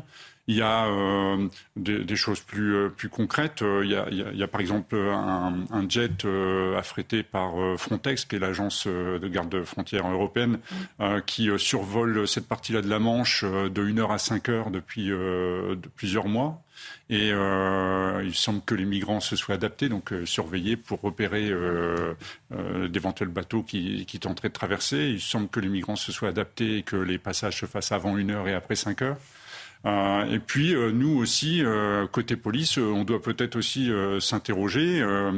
on avait jusque-là une direction interdépartementale de la PAF qui gérait euh, sans discontinuité euh, le littoral euh, du Pas-de-Calais et du nord de la France. Et puis on a cette réforme qui intervient de la police nationale qui départementalise, met tous les effectifs sous l'autorité d'un directeur départemental de la police nationale. Et du coup, les agents de la PAF qui étaient habituellement compétents sur l'ensemble du littoral sont, utilisés à d'autres fins et on envoie des brigades de surveillance du territoire de la sécurité publique, mais qui n'ont compétence que sur le, le territoire de Dunkerque qui est de Calais. Donc c'est toute une partie euh, du littoral qui n'est plus servie, en tout cas par nos soins. Sans doute qu'il y a un relais pris par les gendarmes. On complexifie peut-être la mise en place de ces opérations de surveillance? Oui, oui. Euh, ça, en tout cas, on a, on a créé des trous dans le maillage. Euh, donc il y a de vraies, vraies interrogations. Et puis, pour aller plus loin, il semble qu'il n'y ait plus la priorité accordée à ce phénomène, mhm. puisqu'on a une direction centrale de la police aux frontières qui n'a plus de pilote. Euh, depuis euh, le début du mois de juillet et le directeur central de, la police aux frontières et euh, son adjointe sont en retraite. Mhm. Et on n'a plus de directeur. Donc c'est quand même assez significatif de l'intérêt qu'on porte pour cette mission, d'autant que depuis deux ans, quasiment aucun effectif en sortie d'école n'a été envoyé en PAF. Donc vraisemblablement, c'est une mission qui est passée, qui est passée un peu derrière beaucoup d'autres. Alors Olivier Everard qui vous écoute voulait réagir? Oui, c'est justement par rapport euh, aux effectifs et aux heures de traversée de migrants. Euh, effectivement, avant, c'était surtout euh, au petit matin. Et là, typiquement, la dernière intervention qu'on a fait, c'était en fin de journée. en pleine journée, ils n'hésitent pas à traverser la plage avec leurs pneumatiques sur la tête devant les devant les touristes et ils se mettent à l'eau, mais sans problème. Quoi. Et là, la, la, dernière intervention que nous avons fait, on est arrivé au port de Dunkerque avec 50 migrants dont euh, plusieurs femmes et enfants, deux, deux, adolescents qui avaient vraiment besoin de, de soins. Le Cross Grenier nous a demandé de, d'attendre parce qu'il n'y avait aucun effectif euh, de la police, de la PAF disponible pour venir faire l'accueil euh, de ces passagers. Mmh. Nous, on a dû les laisser partir parce que à 50 d'équipage, on ne peut pas retenir 50 personnes contre leur gré. Quoi. Mmh. Mais ça veut dire que c'est un, cercle infini finalement de, euh, comme ça se fait en d'autres, en d'autres lieux de France. On sait qu'à Nice, la police, il y a des reconduites à la frontière et des passages qui, se renouvellent immédiatement. C'est le cas aussi pour vous euh, sur la mer. Oui, c'est ça, exactement. Sauf, qu'il y a quand même, il faut s'en souvenir, les accords du Touquet, mhm. euh, signés entre la France et l'Angleterre, qui euh, engage la France à faire le boulot sur son territoire mhm. euh, et euh, la, Grande-Bretagne, en contrepartie, rétrocède des moyens financiers pour le faire. Donc je pense qu'il y a quand même euh, une petite, euh, un petit problème avec le, deal entre les deux pays. Ah bah justement, c'est une des questions clés. Hein. On sait que la Manche est une des voies maritimes les plus fréquentées, euh, que ces traversées sont devenues une source régulière de tensions entre Paris et Londres. C'était déjà le cas avant le Brexit. Ça l'est toujours, peut-être un peu plus encore depuis le Brexit. Bon, oui, c'est une source de tension. Après, il faut aussi revenir à des fondamentaux. C'est à chaque État auquel il revient de, de maîtriser ses frontières. La France doit maîtriser ses frontières comme on devrait demander à la Libye ou à certains pays africains. Sauf qu'avec le Brexit, cette frontière-là est devenue une frontière de l'Europe et non plus seulement de la France. Oui, mais la France doit quand même vérifier que c'est pas n'importe qui qui quitte ses plages. On part des plages françaises, hein, les mhm. plages du Touquet, les plages du, Nord. Mais cette réalité de ce drame humain cache aussi la réalité des trafiquants d'êtres humains que sont euh, ce qu'on appelle les passeurs. Mais je trouve que le terme est beaucoup trop gentil. C'est des trafiquants d'êtres humains. On sait que c'est des organisations qui sont décentralisées maintenant, puisque ils font, euh, ils font venir des bateaux, des petites embarcations d'Allemagne, puisque par exemple, c'est très marrant, mais les décathlons, les gosports, euh, sur la côte, euh, à côté du, port de Calais, n'ont plus le droit de vendre des, canoës, etc. Parce qu'on sait qu'ils sont achetés par les trafiquants d'êtres humains, qui, les mettent à disposition des migrants mm. pour traverser la Manche. Donc il y a aussi une nécessité d'investigation et d'enquête policière, là encore, très approfondie, mm. pour aller interpeller ces gens, d'abord en France, mais aussi en Libye, en Afrique, partout où ils sont présents.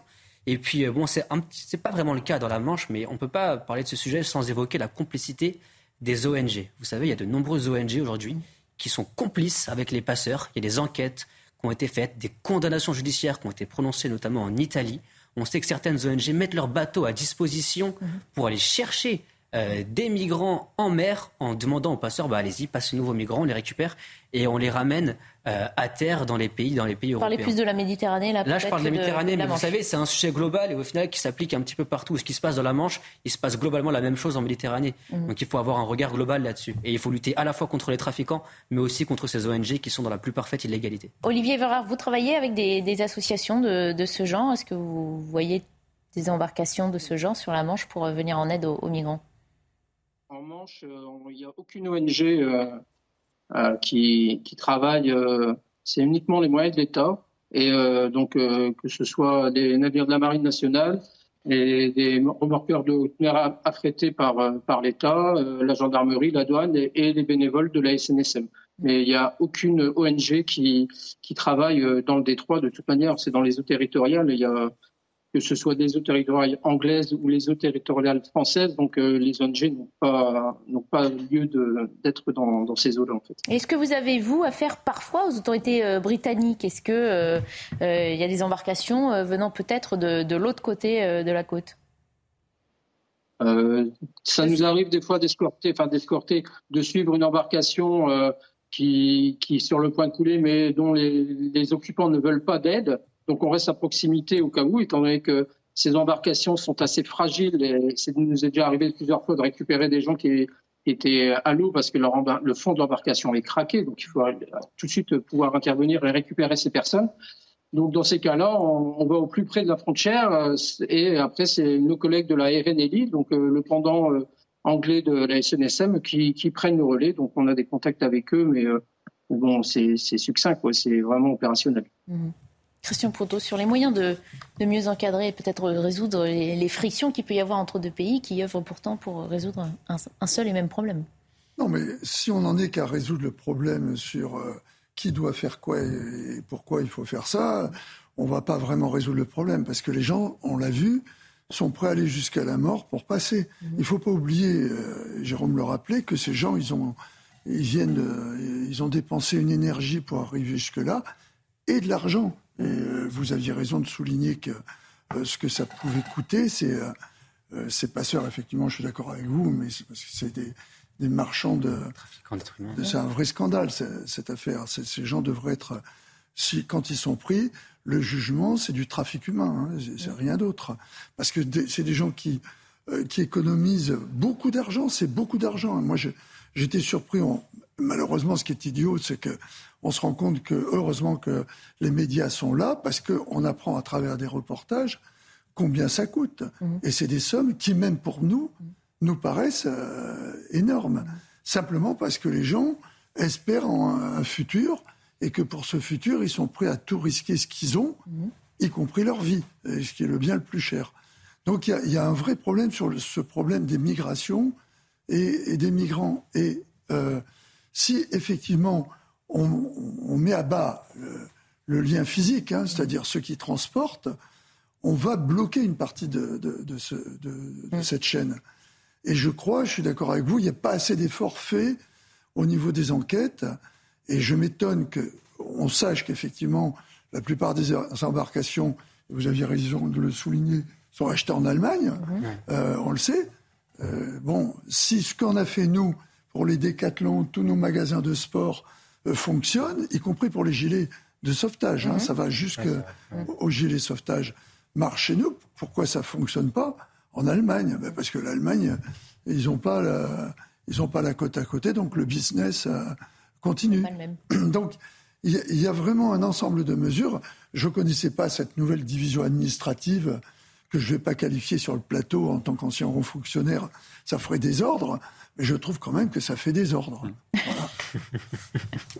Et sur la meilleure collaboration qu'on pourrait avoir avec les autorités britanniques, il y a des choses à faire au niveau des, forces de police où tout a déjà été fait et malheureusement euh, sans succès ah, je pense que la collaboration, elle doit d'abord se faire entre pays de l'espace Schengen euh, pour traiter de ces filières euh, et euh, alors euh, Frontex traite de la surveillance des, des frontières, de l'examen des documents administratifs et tous ces trucs, mais il n'y a pas de groupe d'investigation pour poursuivre et appréhender et confondre les, ceux qui sont à la traite de, de ces êtres humains. Mmh. Donc on, pourrait, pourrait, envisager de mutualiser des, des, enquêteurs de, de, pays européens pour essayer de poursuivre et, et d'arriver à annihiler cette situation il n'y a pas que européen. Je pense qu'il faut aussi coopérer avec certaines autorités. Je pense à certaines autorités libyennes, mais aussi de pays africains. Parce que souvent, les gangs de trafiquants viennent de ces pays. Donc nos services, nos services secrets doivent aussi coopérer avec les services de ces pays-là pour aller, pour aller casser ces groupes de trafiquants d'êtres humains euh, à la source même, là où ils, opèrent. Oui, mais l'idée, c'est quand même de montrer l'exemple. Et peut-être euh, de mettre à mal euh, ceux qui concourent à ce genre de choses sur le territoire européen. Et après, on pourra exiger des pays étrangers qu'ils en fassent autant. Oui, quand on les aura identifiés, effectivement, il est plus facile à ce moment-là de, pouvoir poursuivre dans les pays d'origine qui sont à l'origine de la. Parce que ces pays doivent tirer de l'argent aussi, quand même, de, ces trafics. Moi, je voudrais insister, quand même, on le sait tous, mais il vaut mieux le dire, c'est le prix humain de, tout ça. Parce que. personne euh, ne l'ignore. Question. Mais malgré, malgré tout, euh, malgré certains tout, sont prêts à déjà à travers les chiffres que l'on connaît, c'est vraiment important. Mm.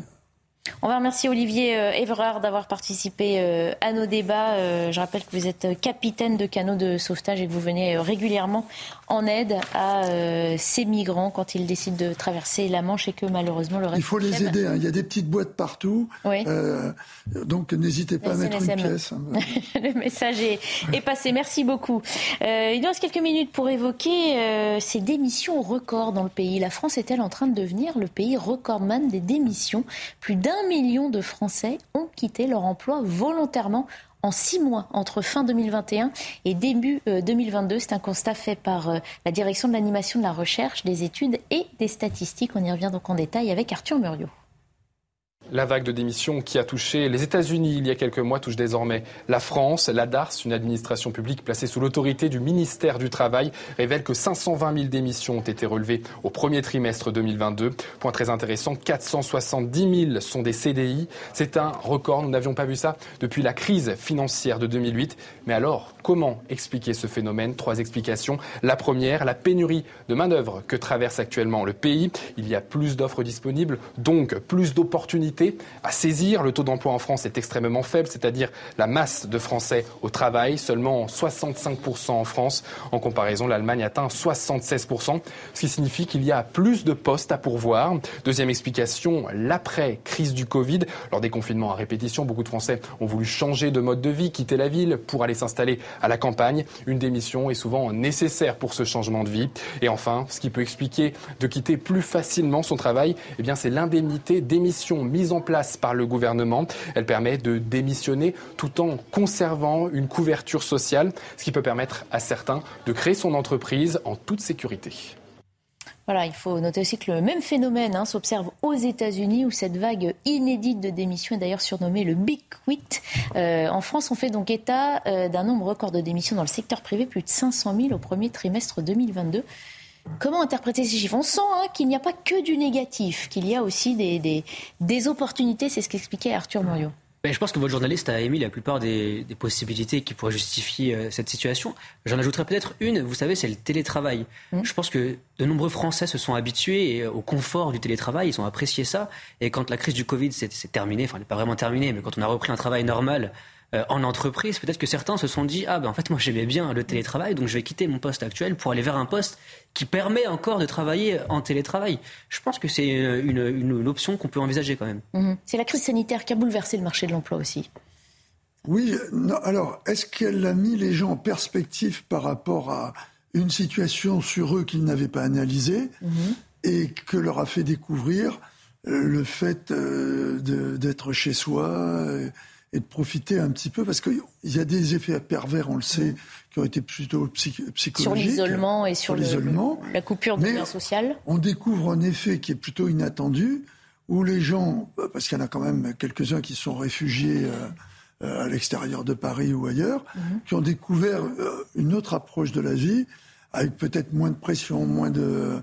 je suis d'accord avec vous, avec le, ce télétravail, ce confort du télétravail. Mhm. Mais je ne pense pas que tout cela font du télétravail. Le non, chiffre on parle de démission pour un, autre. Euh, pour autre chose. Non, mais peut-être le télétravail pour changer de métier, trouver un métier Alors, où on aura des métiers qui sont restés et très axés sur le télétravail. Hein. Oui, oui. Non, effectivement, parmi les raisons liées aussi à cette crise sanitaire, c'est euh, voilà changer de travail. Certains se sont juste remis en question, hein, ça nous est tous arrivé. Chercher un autre emploi ou se retirer de la population active. Certains sont devenus aussi euh, sont passés à leur compte, sans parler des, des, moi, je trouve, euh, moi, je suis impressionné. Je trouve que ça fait beaucoup d'abord parce que c'est pas, bah on l'a souligné dans la mentalité française. Hein.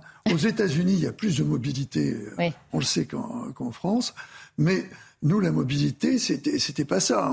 On, faisait un métier, on le faisait presque toute la vie. Mhm. Et cette approche euh, sur la mobilité, qui a, effectivement, on peut se poser la question puisque ça suit mhm. deux années de troubles euh, à travers. Qui est inédite surtout. Oui, Absolument. Euh, ça amène la, constatation que les gens ont une approche de leur vie euh, personnelle qui va plus vers une certaine forme de liberté peut-être, mhm. d'indépendance, que les obligations que, l'on a connu. Ou d'un meilleur équilibre aussi, euh, vie professionnelle, euh, vie familiale. Mais là, là, on fait que supposer, parce qu'on n'a pas d'analyse. Euh, il y a quand même des on, études. A du, on a du factuel et du. Mais il y a aussi les jeunes. C'est vrai que les jeunes, par exemple, qui rentrent sur le marché de l'emploi, ont des exigences un petit peu différentes de ce qu'avaient nos parents, nos grands-parents. par exemple, on sait que les jeunes n'ont plus trop envie d'avoir de contraintes patronales, d'avoir un patron sur le dos. Personne n'a envie d'avoir des contraintes patronales. non, oui, c'était une habitude chez les Français. C'était une règle, c'était comme ça. Il y avait un patron qui donnait des ordres et on obéissait. Donc on remettait moins en, cause l'autorité patronale, peut-être. Et donc peut-être que c'est lié, lié à ça. Après, ce qui est étonnant, c'est que c'est quand même des CDI, 422 000. Euh, donc c'est la sécurité de l'emploi. On abandonnerait la sécurité de l'emploi. Ce n'est plus un modèle. Au profit d'autre chose. Donc c'est assez, assez étonnant. Jérôme Moisan, quel regard vous portez sur ces euh, ces changements de. Ah, mais, euh, euh, moi, je peux vous dire que tous les policiers euh, rêvent de télétravailler depuis résidence secondaire à la campagne. Seulement, c'est assez peu vraisemblable. Les, patrouilles, non, mais il y a, il en télétravail, c'est pas très. C'est sûrement multifactoriel. Il y, a, il y a effectivement aussi des opportunités liées au marché de l'emploi et, autant dans un marché contraint, les, les, salariés en puissance prennent un peu ce qui s'offre à eux. Mhm. Autant là, il y a sûrement un peu plus d'offres. Euh, conjugué effectivement à ce qu'ils ont pu, à l'expérience qu'ils ont pu vivre pendant le Covid, parce que ça a été la seule fois en fait euh, cette, euh, cette période du Covid où les gens ont pu expérimenter, notamment les urbains, ont mhm. pu expérimenter autre chose, la vie à la campagne. Ah, pour ceux qui pouvaient, hein, il y a aussi ceux qui ont été coincés entre quatre murs dans des petits appartements. Il y a les étudiants, il y a les jeunes couples avec enfants en bas âge, ou la travailler à la maison, télétravail, on parlait du confort avec des enfants en bas âge. Mais, mais ceux qui n'ont pas pu ont forcément eu connaissance de l'expérience des autres. Et mm. tout ça, je pense à un, phénomène de contagion. Et, et, euh, donc, euh, conjugué, je pense que ça conduit euh, ces 500 000 personnes à, profiter d'un marché d'emploi plus, plus opportun pour vivre leur vie ailleurs avec sûrement moins de pression, moins de stress. et je leur souhaite. Oui, il y a aussi euh, ces raccourcis de, de temps, de trajet hein, qui ont beaucoup joué pendant cette crise. Et ça, ça remet aussi beaucoup en cause votre équilibre. Vous dites, attendez, effectivement, le télétravail, si je peux éviter deux heures de transport matin, deux heures le soir, Mais ça crée un aussi... argument euh, valable. c'est clair. Mais ça crée une forme d'injustice, parce qu'il y a, enfin, d'injustice, en tout cas d'inégalité. On parle des grandes agglomérations. Il y a des professions qui ne le permettent pas. Aujourd'hui, le télétravail, euh, je veux dire, bah, voilà, et souvent, c'est des fonctions en plus qui sont primordiales. Les pompiers, les policiers, les soignants, mmh. tout ça, c'est des fonctions qu'on ne peut pas télétravailler. La fabrication. Donc, euh... ça va être plutôt des postes de cadre plutôt privilégiés qui pourront télétravailler comme nous autres journalistes. Mmh. Ah, c'est vrai que je ne fais pas encore l'émission depuis mon... chez moi en, en, Skype, mais ça viendra peut-être, peut euh, qui sait. En tout cas, c'est important de préciser que ça ne veut pas dire une sortie massive du marché du travail. Hein. C'était, c'était toute l'ambiguïté du sujet. Et démissionner, ça ne voulait pas dire que l'emploi euh, euh, s'affaissait, simplement qu'il y a des opportunités créées et qu'on pouvait plus facilement, en tout cas pour certains, changer de secteur. Et ça, c'est plutôt bénéfique. Ça veut dire qu'au niveau économique, ben, le marché se porte bien. Non, mais le, le, tissu économique est sûrement plus vivant qu'il ne On est d'accord. Mais quand on voit la pénurie de main-d'œuvre, tous secteurs confondus, on se demande où ils sont. Mmh. C'est ça, là. Moi, moi, je sais pas. Je, oui, parce qu'on a je, parlé je, de, de, la restauration de l'hôtellerie qui, oui. qui, ont du mal à recruter. Mais oui, regardez ça ne se redistribue pas équitablement. C'est ça le problème. Oui. Euh, à quel mais autre secteur euh, C'était pareil avant. Euh, donc c'est la prise de conscience de, pendant Covid, parce que euh, et même ils ont augmenté les salaires, hein, Mhm. donc euh, semble-t-il. Mais il n'y a pas que la restauration, il y a beaucoup de métiers où on, on ne recrute pas. Alors, je, je parle même pas de la fonction d'État, on, ah ouais. euh, on, en parle chaque fois qu'on se trouve sur ce plateau. Non, après, il y a les secteurs pour lesquels on n'arrive pas à trouver de, de candidats. Hein. On sait que justement dans l'éducation nationale, euh, dans la police, dans le pénitentiaire dont on parlait tout à l'heure, il y a moins d'inscrits que de postes à pourvoir euh, après un Mm. concours. Et ça, c'est un Même autre les problème. maîtres nageurs sauveteurs. Ah oui. Ouais, c'est vrai, j'avais vu ça. Il n'y a même plus de passion à l'idée d'être en maillot de bain toute la journée en bord de piscine. C'est dingue. À la piscine, c'est moins sympa que le, le bord de mer Ouais. en même temps, c'est normal. Et puis ça sent l'eau de Javel. On s'arrête là pour euh, les débats de cette première euh, partie de la belle équipe, puisque dans quelques minutes, on accueillera euh, de nouveaux invités, sauf Christian Proutot qui reste avec nous. Et oui, il est de garde aujourd'hui. Et on reprendra nos, nos débats sur les principaux thèmes d'actualité. À tout de suite.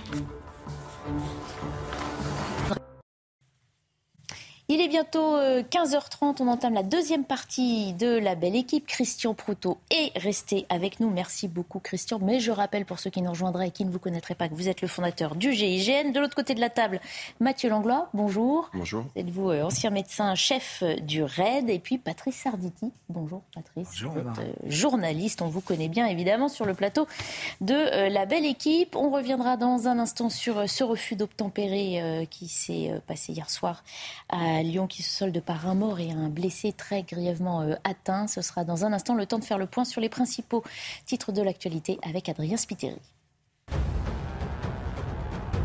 Gérald Darmanin s'est rendu à Calvi en Haute-Corse dans un camping sinistré. L'île de Beauté a été frappée par des orages meurtriers avec des rafales à plus de 200 km heure qui ont fait 5 morts à travers l'île. L'état de catastrophe naturelle va être décrété dès mercredi prochain selon le ministère, le ministre de l'Intérieur. Trois hommes ayant participé à l'attaque du commissariat de Vitry-sur-Seine ont été condamnés. Des peines allant de 3 à 4 ans de prison ferme. Pour rappel, le poste de police avait été visé par des tirs de mortier et de cocktails Molotov dans la nuit du 31 juillet au 1er août. Déjà devancé par l'emmental, le camembert pourrait être doublé par le fromage à raclette et la mozzarella. Depuis 5 ans, les ventes du fromage normand sont en baisse sur le territoire français, moins 18,3%. Une situation inverse pour le fromage à raclette et la mozzarella, dont les ventes ne cessent d'augmenter. Voilà, prochain point sur l'actualité dans une demi-heure. Merci beaucoup, Adrien Spiteri. Le parquet de Lyon a ouvert une enquête pour euh, refus d'obtempérer aggravé après les faits survenus euh, hier soir à Vénissieux. Ils ont fait euh, un mort et un blessé touché très grièvement. Au moment de contrôler un véhicule, les policiers ont été pris pour cible par l'automobiliste. L'un des fonctionnaires a été renversé. Deux ont fait usage de leur arme. On va revenir en détail et on va discuter de ce qui s'est passé tous ensemble. Je voulais vous faire entendre tout d'abord le- l'avocat du policier qui a été euh, fauché. Il est euh, légèrement blessé aux jambes. Il va physiquement assez bien, euh, c'est-à-dire que euh, les séquelles ne seront pas trop graves pour lui concernant cette percussion et le fait qu'il ait été traîné par ce véhicule. Il s'en sort bien. Évidemment, la situation a été tragique, horrible pour lui et ses collègues à vivre. Ils ont été amenés à faire usage de leur, de leur arme parce qu'ils n'avaient pas pour eux d'autres solutions. Et évidemment, l'issue tragique ben, que, vous avez relatée joue effectivement dans, le moral de, ce policier, actuellement en garde à vue. Donc c'est très difficile pour lui, mais voilà, il est en train de s'expliquer sur, les faits. Voilà, en garde à vue parce que c'est la procédure, Christian Proto, évidemment, lorsqu'il se passe euh, ce qui s'est passé hier soir à Vénissieux, on entend toutes les parties, on enquête aussi sur le comportement euh, des policiers. Oui, parce que bien évidemment, on est tous fixés sur le refus d'obtempérer, mais qui, dans le, cas, euh, dans, le, dans le cas de la menace d'un des fonctionnaires, menace physique, a conduit à une ouverture du feu qui, elle, nécessite aussi et c'est séparé une enquête pour, mmh. pour, définir si effectivement l'ouverture du feu euh, était justifiée si, et les circonstances de cette ouverture du feu. Mmh. Alors bien évidemment, on se doute bien qu'il a pas euh, qu'il a ouvert parce qu'il s'est senti en danger, mmh. mais il était indispensable. Alors je sais que les gens ont du mal à le comprendre, mais pour que le droit euh, puisse s'exercer, il faut que les conditions d'ouverture du feu des fonctionnaires de police ou de gendarmerie qui ont ce pouvoir énorme d'avoir une arme et d'être peut-être amené à l'utiliser, mhm. ces conditions qui sont très encadrées soient respectées. Mhm. On va revenir en détail sur ce qui s'est passé, en tout cas sur ce qu'on sait de ce qui s'est passé dans cette banlieue de Lyon hier soir. C'est Sandra Buisson du service police-justice qui nous le dit. Il y a deux enquêtes ouvertes. Une enquête euh, d'abord confiée à la Sûreté départementale pour recel de vol, refus d'obtempérer aggravé et violence avec arme sur agent de la force publique pour euh, le comportement qu'a eu le, conducteur. Et une deuxième enquête confiée à l'IGPN, mais comme c'est toujours le cas euh, dès lors qu'il y a usage de l'arme administrative par des fonctionnaires de, de police. Le but, déterminer si les conditions d'ouverture du feu légales ont été respectées. Euh, les deux agents, vous l'avez dit, euh, qui ont tiré euh, sont actuellement en garde à vue à l'IGPN pour expliquer ce qui s'est passé.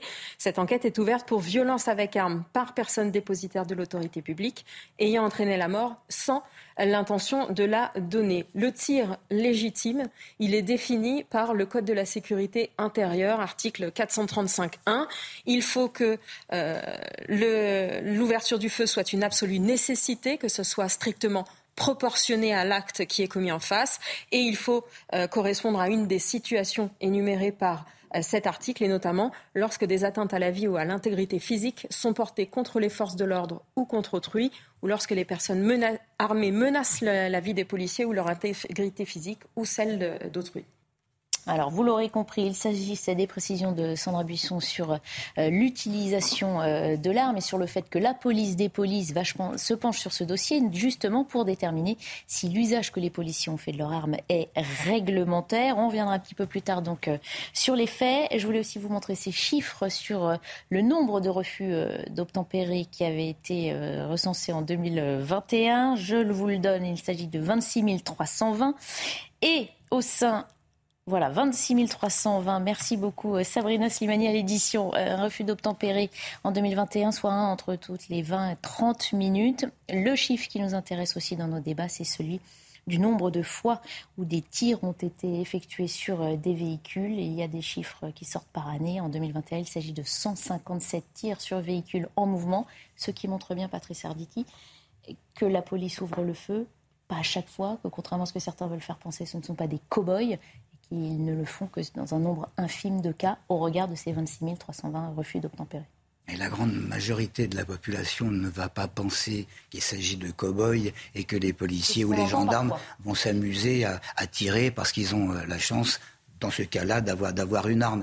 Il y, a, il y a de toute façon un mot qui est extrêmement important et que Sandra rappelait tout à l'heure, c'est le mot menace. À partir du moment où des gens sont menacés et des gens qui représentent la loi, que ce soit des gendarmes ou des policiers, ils sont menacés, eh bien ils se débrouillent évidemment le mieux possible pour euh, que leur vie soit préservée. Ça, ça, me paraît normal. Maintenant, il y a différents refus d'obtempérer. Il y a euh, euh, la personne qui peut-être a un coup dans le nez et, et va essayer de se défiler, faire un slalom et partir sans dégâts.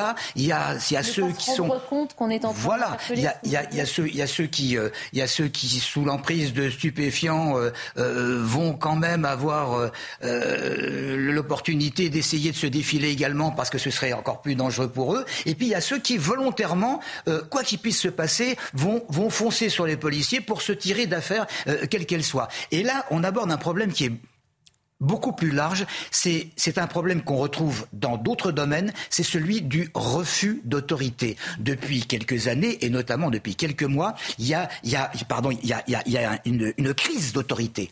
Il y a une crise d'autorité en France, et ça, c'est quelque chose qui est euh, et, et, et, ancien, mais qu'on ne voulait pas voir, et nouveau parce que les projecteurs sont, sont braqués dessus. Et je crois que le gouvernement, l'exécutif, va devoir se débrouiller à coup de loi, je ne sais pas comment, avec les parlementaires, pour que cette crise d'autorité, elle, devienne une légende. Mais si on s'enfonce là-dedans, eh bien, euh, euh, on va pouvoir euh, apporter du crédit à ce que disait, et je l'ai entendu tout à l'heure, un, responsable du syndicat Alliance et qui disait que la ville de Lyon allait devenir le nouveau Chicago français. Est-ce qu'on ne s'est pas déjà enfoncé dans cette situation? Vous dites, il ne va pas falloir qu'on s'enfonce là-dedans. Quand on voit ce qui se passe à Vénissieux, et malheureusement, ce qui se passe toutes les semaines en France, il n'y a pas un jour qui passe qu'on ne parle pas d'un refus d'obtempérer, on est déjà bien au-delà de, ces vœux pieux, ces bonnes paroles. C'est vrai, c'est vrai. Mais enfin, on parle toujours des trains qui, euh, qui n'arrivent pas à l'heure. Euh, euh, on, a, on a maintenant ici à, à, à CNews la possibilité d'intervenir du matin au soir pour dire ce qui se passe, ce qui n'était pas le cas il y, a, il, y a, il y a quelques années. On est beaucoup plus informé, on est même, on est même surinformé. Et, et évidemment, il y a un certain nombre de personnes qui doivent s'arracher les cheveux en disant mais qu'est-ce que c'est que la, qu'est-ce qui est devenu la France? Bon, bah qu'est-ce qui est devenu la France? C'est pas un problème de, de, de peuple, c'est un problème qui est politique. Et c'est là que je voulais en venir. Euh, ce, ce, ce problème politique, il doit être d'abord réglé par les politiques. Mmh. Mathieu Langlois, je le dis toutes, toutes, les semaines, on dénonce, on redonne cette actualité, un refus d'obtempérer. Ça tourne au drame euh, hier soir à Vénissieux, ça l'a été aussi par, le passé. Aujourd'hui, les fonctionnaires de police ont un risque encore plus omniprésent dans l'exercice de leurs fonctions. On sait que le risque, il fait partie, il est inhérent à, à leur fonction il est plus pesant maintenant parce que chaque jour, ils ne sont pas sûrs de rentrer vivants à la maison.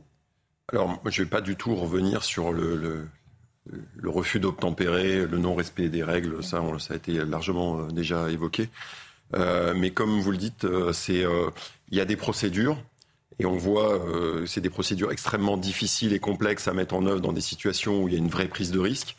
Et, et ces procédures, faut les analyser. Ça a été fait. Moi, je me souviens, le RAID, on avait participé il n'y a pas si longtemps un groupe de travail sur les étranglements, ce qu'on appelait les étranglements suite à l'affaire, euh, je crois que ça s'appelait l'affaire Chouvia, mmh. euh, ce, jeune, ce, ce, monsieur en scooter qui avait été interpellé.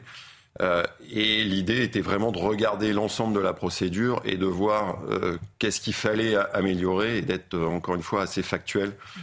Mais ce que je veux, et donc ce travail, il faut évidemment le mener euh, parce que face à la hausse des refus d'obtempérer, clairement, il va falloir très rapidement euh, faire évoluer la procédure pour évidemment mettre en sécurité les, les, policiers et les gendarmes qui interviennent. Il y aura toujours une prise de risque, mais qui doit être, euh, comme Patrice a dit, adaptée à la situation. C'est-à-dire qu'il y a des fois où il faut laisser peut-être le véhicule partir et l'interpeller euh, à son domicile euh, plus tard. Mmh. Et il y a des fois où, quand c'est des véhicules utilisés comme des armes euh, à destination, là, il faut, faut, que les policiers fassent, et c'est leur rôle, euh, assume cette prise de risque mmh. euh, parce que c'est pour, euh, pour défendre euh, le, le, la société. Mmh. Mais ce que je veux juste dire, c'est que là, il y a une dimension. On a vu, évidemment, comme d'habitude, il y a une enquête IGPN, une enquête administrative, et c'est normal, et euh, Christian Proutot l'a dit.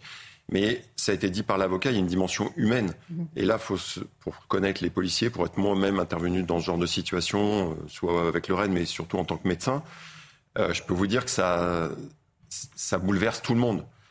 Et évidemment, en premier, les policiers qui ont, qui ont, dû, euh, pour se protéger, faire usage de leurs armes.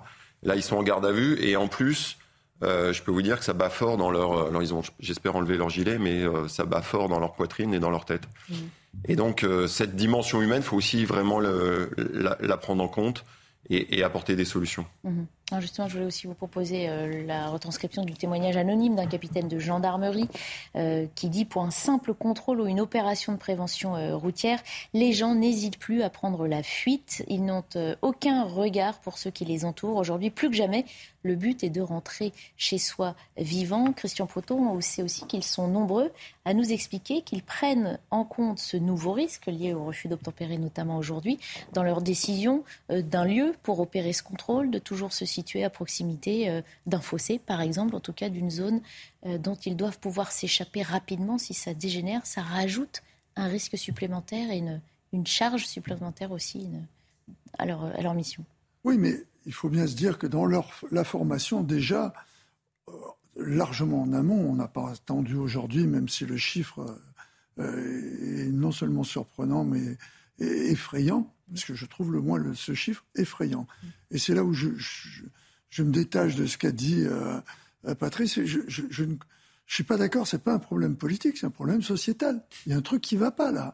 Et c'est pas des sociétal, il ne peut être ah, réglé que par les parler, politiques. répondra après.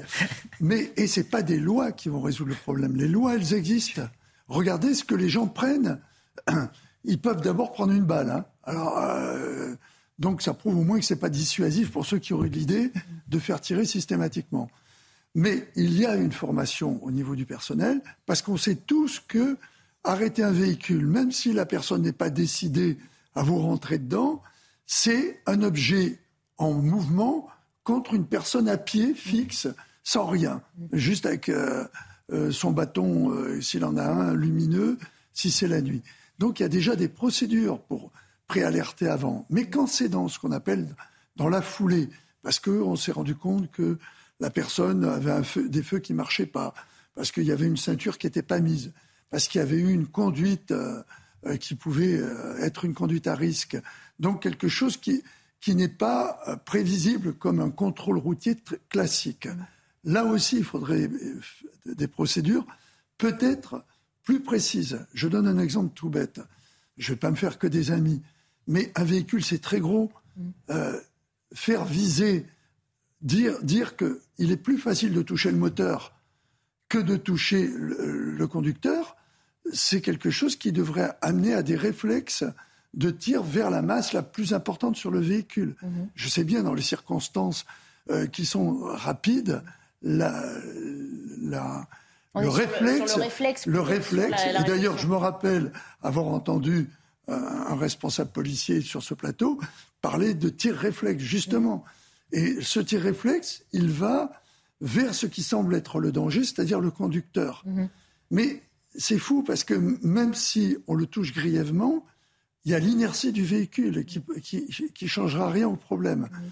Donc il faudrait amener dans les formations à, amener à tirer plus sur la partie avant du véhicule qui est. Bah, on sait aussi que les, fonctionnaires de police ont des, des herses mobiles Alors, c'est, ce que déplier pour que cela crève les pneus du véhicule qui, conduit, qui continuerait le, sa route. Le, stop stick, hein, qui sont maintenant ces petites herses qui sont à nouveau euh, autorisées par rapport aux anciennes préhistoriques avec euh, des clous comme ça, euh, peut être utilisé. Mais là aussi, la condition, c'est quand le, refus d'obtempérer se fait en deux temps. C'est-à-dire qu'on a le temps, si j'ose dire, de prévenir une autre équipe mmh. pour couper la route au véhicule. Je voudrais juste attirer l'attention sur le chiffre. On ne va pas me faire croire que les 26 000 refus d'obtempérer, c'est 26 000 délinquants. C'est des gens qui deviennent délinquants au, moment du refus d'obtempérer. Et c'est là où c'est embêtant et où ça pose ce problème sociétal. C'est qu'au départ, c'est des monsieur tout le monde. Alors bien sûr qu'on peut-être pas plus de points, qui sont peut-être en état d'ébriété. On sait qu'il y a beaucoup de défauts de permis ou défauts, défauts de, permis, mm. etc. Mais ça fait beaucoup quand mm. même. C'est sans doute plus inquiétant, effectivement. Mathieu Langlois, vous voulez réagir? Oui, parce que euh, c'était le, le, tweet euh, du, du, du gendarme. Euh, mm. faut vraiment, moi je pense qu'il faut être très clair, c'est que les policiers et les gendarmes n'ont pas peur d'interpeller des, des, des, véhicules. Ils, voilà. Par contre, ce qu'ils demandent, ils sont bien conscients qu'il y a une évolution de, de, la menace, pour parler de la menace. Euh, et donc, ils demandent à ce que les procédures, euh, on parlait de procédures, elles, elles, évoluent, elles leur donnent éventuellement de nouveaux moyens, de, de, de des nouvelles techniques, euh, euh, une nouvelle coordination humaine de, de l'équipe. Il, il, y a énormément de choses sur lesquelles il faut travailler, mais il faut bien, enfin, je, clairement, euh, les policiers et les gendarmes n'ont pas peur. Et puis sur, le, sur les techniques, euh, ben, des unités comme le RAID ou le GIGN, vous imaginez bien qu'on a travaillé depuis longtemps sur... C'est aussi que vous êtes euh, des unités d'élite et qui ne sont pas déployées sur Alors élite, je déteste le terme, moi, Non, mais je veux dire, on ne vous trouve pas aux quatre coins oui, mais on peut aider... en France par rapport à des délits routiers. Eh bien, par contre, ce qui est, ce qui est sûr, c'est qu'on peut aider à la compréhension et à l'amélioration des procédures mm. pour, pour être beaucoup plus efficace sur euh, les véritables refus d'obtempérer. Oui, il y a juste un élément technique qui va entrer en vigueur, je pense, assez rapidement et qui est utilisé justement dans les unités spéciales. C'est tous les, moyens émetteurs qui brouillent le, logiciel de la voiture. Mmh. Toutes nos voitures sont des ordinateurs à roues et de plus en plus, on est en capacité de pouvoir les arrêter, euh, d'arrêter les systèmes électriques. Mhm. Donc ça évitera de mettre le personnel en situation de riposte, sauf si bien sûr, au moment où il s'approche du véhicule, il est percuté par le véhicule. Mhm. Mais à partir du moment où il faudra faire un refus d'obtempérer, on aura, avec les voitures modernes, de plus en plus la possibilité techniquement, mhm. c'est en train de se mettre en place, ça existe déjà, le moyen d'arrêter le véhicule qui roule. Oui, je voulais juste euh, apporter une précision. Lorsque je parlais de, politique tout à l'heure, euh, lorsque je parlais de, crise d'autorité et, des conséquences avec ces refus d'obtempérer, je voudrais savoir exactement sur 23 euh, 000 et quelques refus d'obtempérer, un toutes les 20 ou 30 minutes, qui a fait qui a fait de la prison, qui, combien de personnes ont eu leur permis euh, euh, rejeté? Euh, j'aimerais savoir exactement ce qui se passe. On, passe notre temps à, écouter des spécialistes qui nous disent on a beau faire ce qu'on peut, on arrête des gens et puis ils sont relâchés sans, sans pratiquement rien. Et c'est pour ça que pour cela et pour le fait de mieux soutenir les policiers qui sont menacés et qui vont réagir parfois de, façon violente, mais ils sont forcés, eh bien c'est une décision politique avec des lois qui doivent être modifiées, c'est tout. Oui, mais juste, il y a une trop grosse majorité, à mon, avis, de monsieur tout le monde qui, qui font des refus d'obtempérer. Ça, ça, et ça, c'est un problème sociétal. Ce refus d'obtempérer donc survenu euh, la nuit dernière à Vénissieux qui se solde par euh, un mort et un blessé euh, touché très grièvement. Ce sont les, occupants de la voiture. Un policier a été fauché. Les enquêtes sont en cours car deux fonctionnaires de police ont donc utilisé leur arme. On s'arrête quelques minutes et puis on évoquera ces condamnations qui sont tombées hier soir suite à l'attaque du commissariat de Vitry-sur-Seine. Des peines de prison ferme ont été prononcées. Il est bientôt 16h, bienvenue si vous nous rejoignez sur euh, CNews. Comme toutes les meilleures, on fait un point sur l'info entre nos débats. C'est donc euh, Adrien Spiteri qui nous fait ce rappel de l'actualité. À Vénissieux, près de Lyon, un refus d'obtempérer tourne au drame lors d'un contrôle d'une voiture signalée volé. Le conducteur a percuté un policier en tentant de s'enfuir. Les policiers ont alors ouvert le feu, faisant un mort et un blessé en état de mort cérébrale.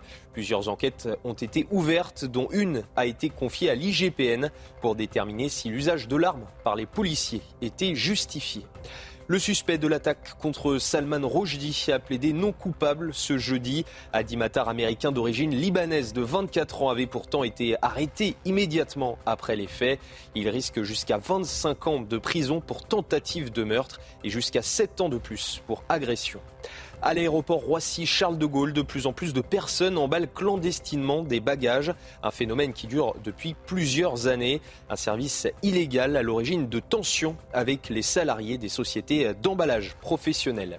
Et puis, y aura-t-il suffisamment de chauffeurs de bus scolaires à la rentrée? Selon la Fédération nationale des transports de voyageurs, 8000 postes seraient toujours vacants. Une situation qui inquiète les parents d'élèves. Chaque année, environ 1,2 million d'élèves rejoignent leur établissement grâce à un bus scolaire.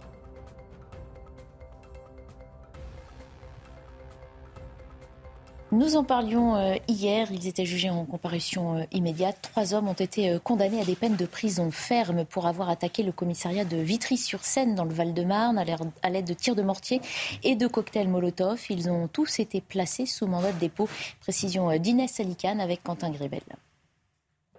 Ils avaient été interpellés mardi matin. Trois hommes âgés de 20, 28 et 32 ans ont été condamnés hier par le tribunal de Créteil à 3 et 4 ans de prison ferme mais également à 5 ans d'interdiction de droit civique, un symbole fort pour s'en être pris à un commissariat. Félicitations aux enquêteurs qui, par leurs investigations minutieuses, ont conduit à la condamnation et à l'incarcération de ces trois auteurs de violences aggravées. La préfecture de police renouvelle son soutien aux policiers de Vitry-sur-Seine agressés. Les trois individus ont été reconnus coupables de violences aggravées sur personnes dépositaires de l'ordre public, deux d'entre eux étaient déjà connus des services de police. Mamadou D, condamné à 17 reprises, notamment pour violence avec armes, ainsi que Mohamed B, pour trafic de stupéfiants. Dans la nuit du 31 juillet au 1er août, ils auraient attaqué le commissariat de Vitry-sur-Seine au mortier d'artifice et au cocktail Molotov. L'ADN d'un des prévenus a d'ailleurs été retrouvé sur ses armes. Deux policiers avaient été blessés pendant une course-poursuite après l'attaque. Un mortier était rentré dans l'habitacle de leur véhicule. Selon le parquet, des messages sur l'application Snapchat ont montré que l'opération avait été organisée par un groupe d'individus. Si la défense n'a pas voulu s'exprimer, les trois hommes ont désormais une dizaine de jours pour faire appel de la décision. Mathieu Langlois, hier sur ce plateau, on se félicitait euh, de la rapidité euh, de la justice qu'on condamne assez souvent pour sa, lenteur, mais on attendait, en tout cas vous faisiez partie de ceux sur ce plateau qui disaient, mais attendons aussi les, condamnations. De la prison ferme a donc été euh, prononcée à l'encontre de ces trois hommes. On pourrait dire enfin de la prison ferme face à la gravité des faits. On parle de l'attaque d'un commissariat. Alors hier avec Christian Proutot, on était d'accord, on disait, on disait, on se félicitait pas, on disait qu'il fallait être d'abord prudent euh, euh, prudent, mais courageux et déterminé. Et c'est exactement ce qui s'est passé. C'est-à-dire qu'il y a eu un temps d'enquête mhm. euh, qui a visiblement été très bien mené. Et ensuite, un temps très court, et grâce à la fois aux moyens juridiques, pour mettre en, place des sanctions fermes, dures, et qui correspondent exactement au, niveau de d'incivilité grave, mhm. qui est celle de l'attaque d'un commissariat. Euh, donc, donc, je pense qu'on peut. Enfin, c'est vraiment pour moi euh, un bel exemple euh, de ce que de la réaction de l'État face à ce type de comportement. Mmh. Patrice Sarditi, une peine, des peines exemplaires pour correspondre à la fermeté qu'attendent les Français par rapport à cette autorité ouvertement bafouée. On vient d'entendre les mots bel exemple. Mais, mais de quoi s'étonne-t-on?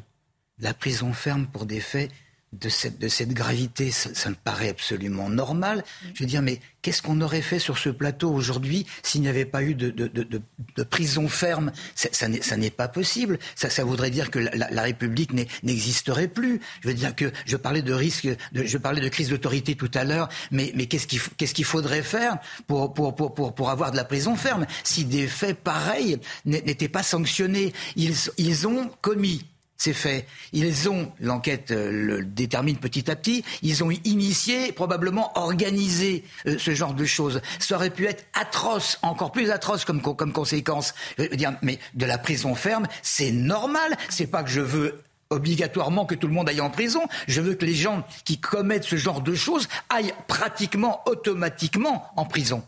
On sait que dans les faits par le passé, ça n'a pas toujours été le cas. Ça n'a pas été le cas parce que des et je reviens à la politique, des politiciens euh, se montraient hmm, relativement laxistes avec euh, euh, l'ouverture de certains juges qui semblaient être aux ordres de ces politiciens. Tout ça, ça, ça, ça se remet en, en, fonctionnement maintenant. Je veux dire, on ne doit plus laisser dans la nature des gens qui ensauvageonnent notre société. Réaction euh, d'Eddie euh, Debost, il est secrétaire euh, régional adjoint d'Alliance Val-de-Marne. Ce qui s'est passé lors de cette attaque, c'était quand même une attaque bien organisée, préméditée. c'était un déluge de feu, une vraie guerre urbaine. derrière, il y a eu un gros travail des enquêteurs. ce qui est important pour nous, c'est que la finalité, c'est la décision de la justice. C'est-à-dire qu'à l'heure actuelle, les individus sont derrière les barreaux. donc, il faut quand même rappeler que la peine encourue est beaucoup plus élevée, parce que là, les, euh, individus euh, qui ont attaqué le commissariat de Vitry avaient pour but quand même de blesser grièvement des fonctionnaires de police, de mutiler, voire de tuer. Donc c'est vrai qu'à Atron, ça paraît beaucoup, mais c'est très peu par rapport à la peine encourue. il en va effectivement du respect de l'autorité et de ce qu'il faut bien appeler une tentative de s'en prendre directement à la, à la vie des policiers. La peine encourue, c'est 10 ans de prison. Oui, on est d'accord, sauf que peut-être dans le requis tel qu'il a été fait, y compris par le procureur, il faut le souligner, parce que euh, il ne faut pas mettre en perspective toujours le, la problématique d'une politique et des juges. Et c'est là où, je ne sais pas, aujourd'hui, apparemment, on n'est pas toujours d'accord avec Patrice.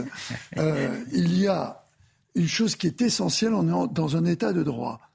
Pour, si on veut que les juges fassent le travail que l'on attend d'eux, il faut avoir des dossiers construits. Mhm. C'est comme ça, c'est du droit. On peut avoir des présomptions de culpabilité.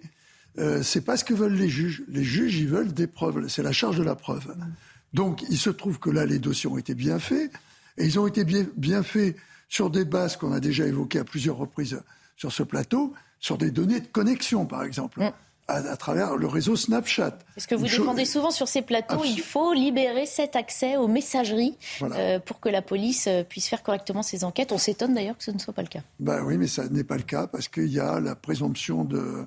Euh, il, y a, tous les problèmes des libertés individuelles mhm. liés autour de la, de la téléphonie portable en particulier, qui pourtant, sans atteindre à cette liberté fondamentale, est nécessaire aux enquêteurs, par exemple pour géolocaliser les gens. Maintenant, on peut les géolocaliser, mais surtout à travers le, système des groupes qu'il y a sur ces réseaux sociaux, on, voit, ça constitue tout de suite les bandes. On voit qui est avec qui. Et ça, sans atteindre directement aux données de connexion, permet de dire qui voit qui, qui partage, euh, par exemple, le plaisir d'attaquer un commissariat ou de construire euh, cette attaque qui le partage, c'est déjà un indice. Alors il y a eu ça, il y a les relevés ADN, mais l'ensemble de ces moyens que les enquêteurs ont su mettre en perspective dans leur dossier a été la réalité qui a conduit à ce résultat. Il faut qu'on se le dise. C'est passé, la, justice est passée, pas simplement parce qu'on a fait du bruit depuis quelque temps pour dire qu'elle passait pas, c'est parce qu'elle avait les éléments mhm. qui permettaient de condamner. Et pas simplement sur le fait qu'ils avaient un pédigré long comme le bras ou, comme un chien de chasse euh, euh, de haute qualité euh, canine. C'est simplement parce que ils, ils se sont fait, dans cette affaire-là, prendre à travers les données qu'il y avait dans le parquet. Hein. ce sont des messages sur plusieurs groupes de discussion sur l'application Snapchat qui ont démontré que l'attaque de ces agents de police avait été orchestrée par un groupe d'individus. Et prémédité. Et prémédité. Oui. Pas orchestré, préparé, prémédité. Ah non, parce que dans la, préméditation est, Ça alourdit. Exactement. Une, oui, oui, une circonstance Mais euh, ce que l'on a vu également, c'est qu'ils ont été déférés directement, parce que vous pouvez très bien avoir une peine de prison, mais, pas rejoindre, euh, vous mettre, comme on disait, euh, à l'ombre. Mhm. Hein. Donc, ils sont à l'ombre à la sortie. Alors, ils, ils ont dit jours pour faire appel. C'est ça aussi l'exemple qu'on soulignait tout à l'heure. Le message que ça envoie aussi à, d'autres euh, de la bande ou ailleurs, c'est qu'il y a un risque de dormir en prison d'y rester 3 ou 4 ans peut-être. Euh, lors d'une prochaine attaque de commissariat. Mais en quoi ne sommes-nous pas d'accord là? Je ne comprends pas, Christian. Il y a eu une enquête sérieuse, effectivement, une enquête extrêmement sérieuse, comme probablement à chaque fois. Et là, oui, mais vu les résultats de l'enquête, il y a eu de, la prison ferme. Mais avant, il y avait également des enquêtes sérieuses. Et il n'y avait pas ah, nécessairement de la prison ferme. Mais non, je ne suis pas d'accord avec toi. Le problème des interpellations dans ce genre de situation est très compliqué. Et il faut, on le sait, c'est le problème des juges ils ont un rapport avec les enquêteurs qui est compliqué parce qu'ils se demandent que les enquêteurs leur donnent les moyens de pouvoir appliquer la loi. Et crois-moi, euh, c'est le fondamentalement dans le droit, le doute profite à l'accusé, dubio pro reo. Je ne veux pas faire mon savant, mais c'est comme ça. Donc c'est ce qu'il faut souligner, c'est qu'il faut laisser aux enquêteurs des outils dont on cherche à les priver actuellement, au nom de grands principes, oublier ces grands principes, au moins par rapport à la formation des bandes.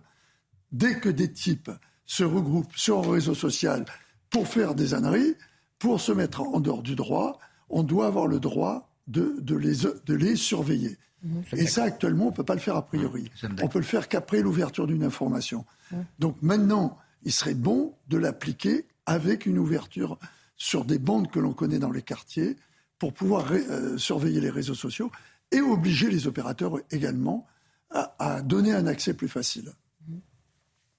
Oui, mais on peut même rajouter, les, il y avait le, le cas des drones, euh, où, euh, alors c'était surtout pour les, le maintien de l'ordre, mais on sait très bien qu'en dehors d'unités très particulières et dans des conditions de respect aussi du, du droit, les drones peuvent être utilisés. Ont été interdits. Mais sinon, le drone, il est interdit euh, Pour le moment.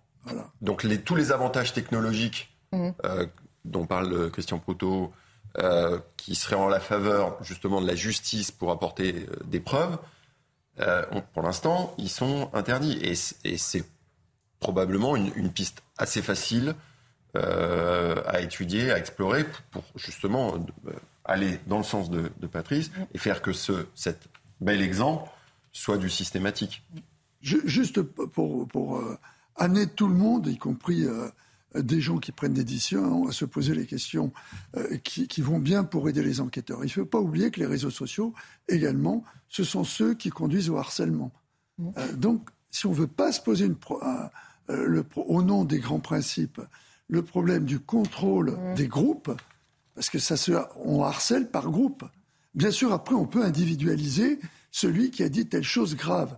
Mais au départ, c'est un phénomène de groupe.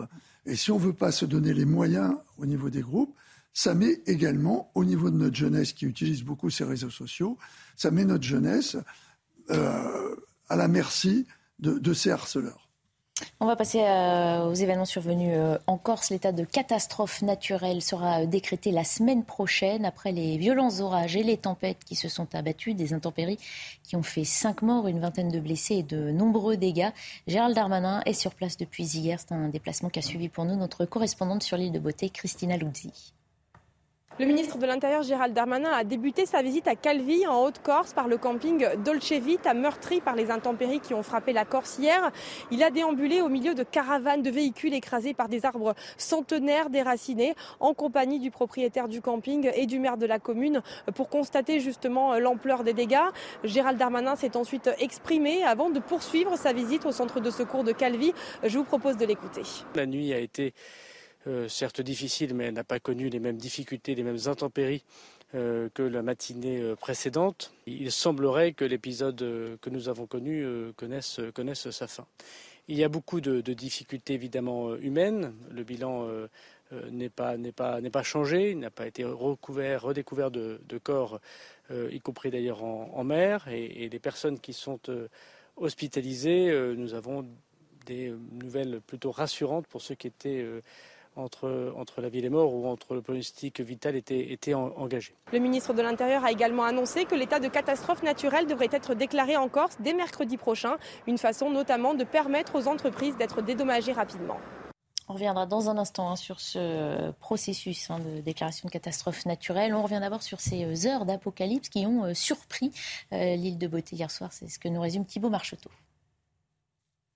La Corse se réveillait avec ces images impressionnantes. Les arbres n'ont pas pu tenir face à la violence de cette tempête que personne n'a vu venir. C'est mercredi midi que l'orage a surpris ses vacanciers.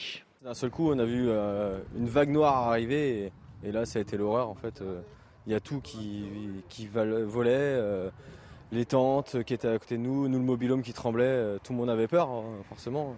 Vers 17h, les autorités décident d'évacuer les 5400 campeurs dans les gymnases des alentours pour la sécurité des touristes. On a été averti par notre fille qu'il fallait qu'on rentre au camping, euh, qu'on allait être évacué. Euh, on ne savait pas trop où ni comment, mais bon, on a attendu et ensuite on a été évacué. Après une nuit d'une rare intensité, les pompiers s'affairent pour dégager au plus vite les arbres et ne peuvent que constater les dégâts. Placée en vigilance orange hier soir, l'île de Beauté est de nouveau balayée par des orages et des fortes ravales de vent cette nuit.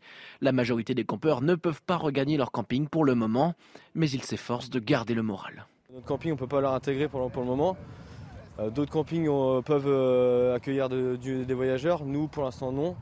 on va rester. Hein. Ils, annoncent le soleil, donc on va positiver.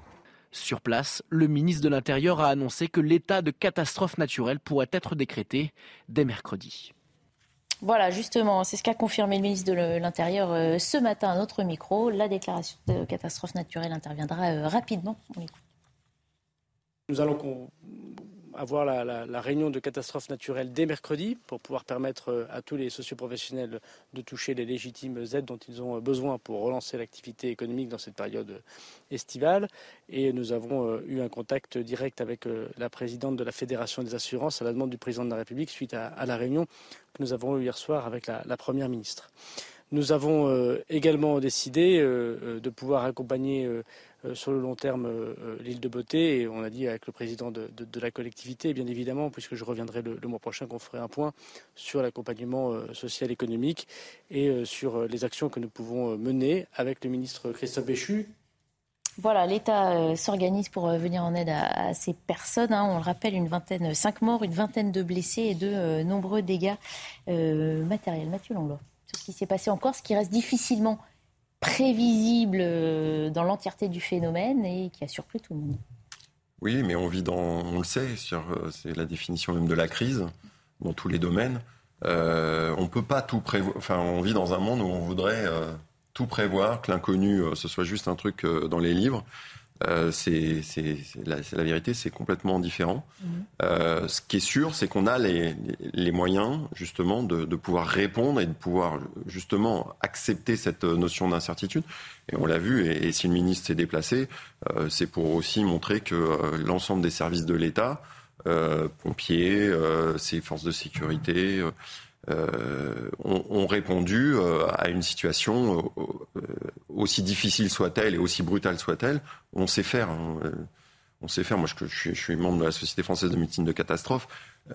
on sait largement faire pour ce niveau-là, qui est quand même s'il y, y a, cinq, le, bilan est heureusement pas si dramatique. le bilan matériel, il sera probablement un petit peu aussi revu à la hausse plus tard, mais les pouvoirs, enfin, les pouvoirs publics, euh, en France, on peut se féliciter d'avoir euh, justement cette capacité de répondre, à condition aussi d'accepter et que l'ensemble des citoyens acceptent qu'on euh, ne peut pas tout anticiper en termes de risques et que Justement, il y a une mini polémique hein, quand même sur le sujet. Euh, Météo France est accusé, a été accusé par certains de ne pas avoir activé euh, assez tôt cette fameuse vigilance orange. Le bulletin de 6 heures du matin euh, d'hier montrait une, île de beauté en vigilance jaune et c'est seulement à 8h30 que la couleur de cette vigilance a changé. Les services de météo disent oui, hein, on a été surpris nous aussi par le côté extrême du phénomène, on ne pouvait pas le prévoir. Patrice Arditi, c'est un faux procès qu'on fait aux prévisionnistes J'ai un ami qui est astrophysicien, expert international euh, de recherche sur la foudre. C'est vraiment une personnalité extrêmement importante qui connaît très très bien la question et qui m'a appelé en me disant un certain nombre de choses et je me suis permis de prendre des notes. Il m'a dit Patrice, c'est un scénario, c'était un scénario d'orage très violent qui était envisagé la veille au soir, voire en fin d'après-midi par bon nombre de spécialistes.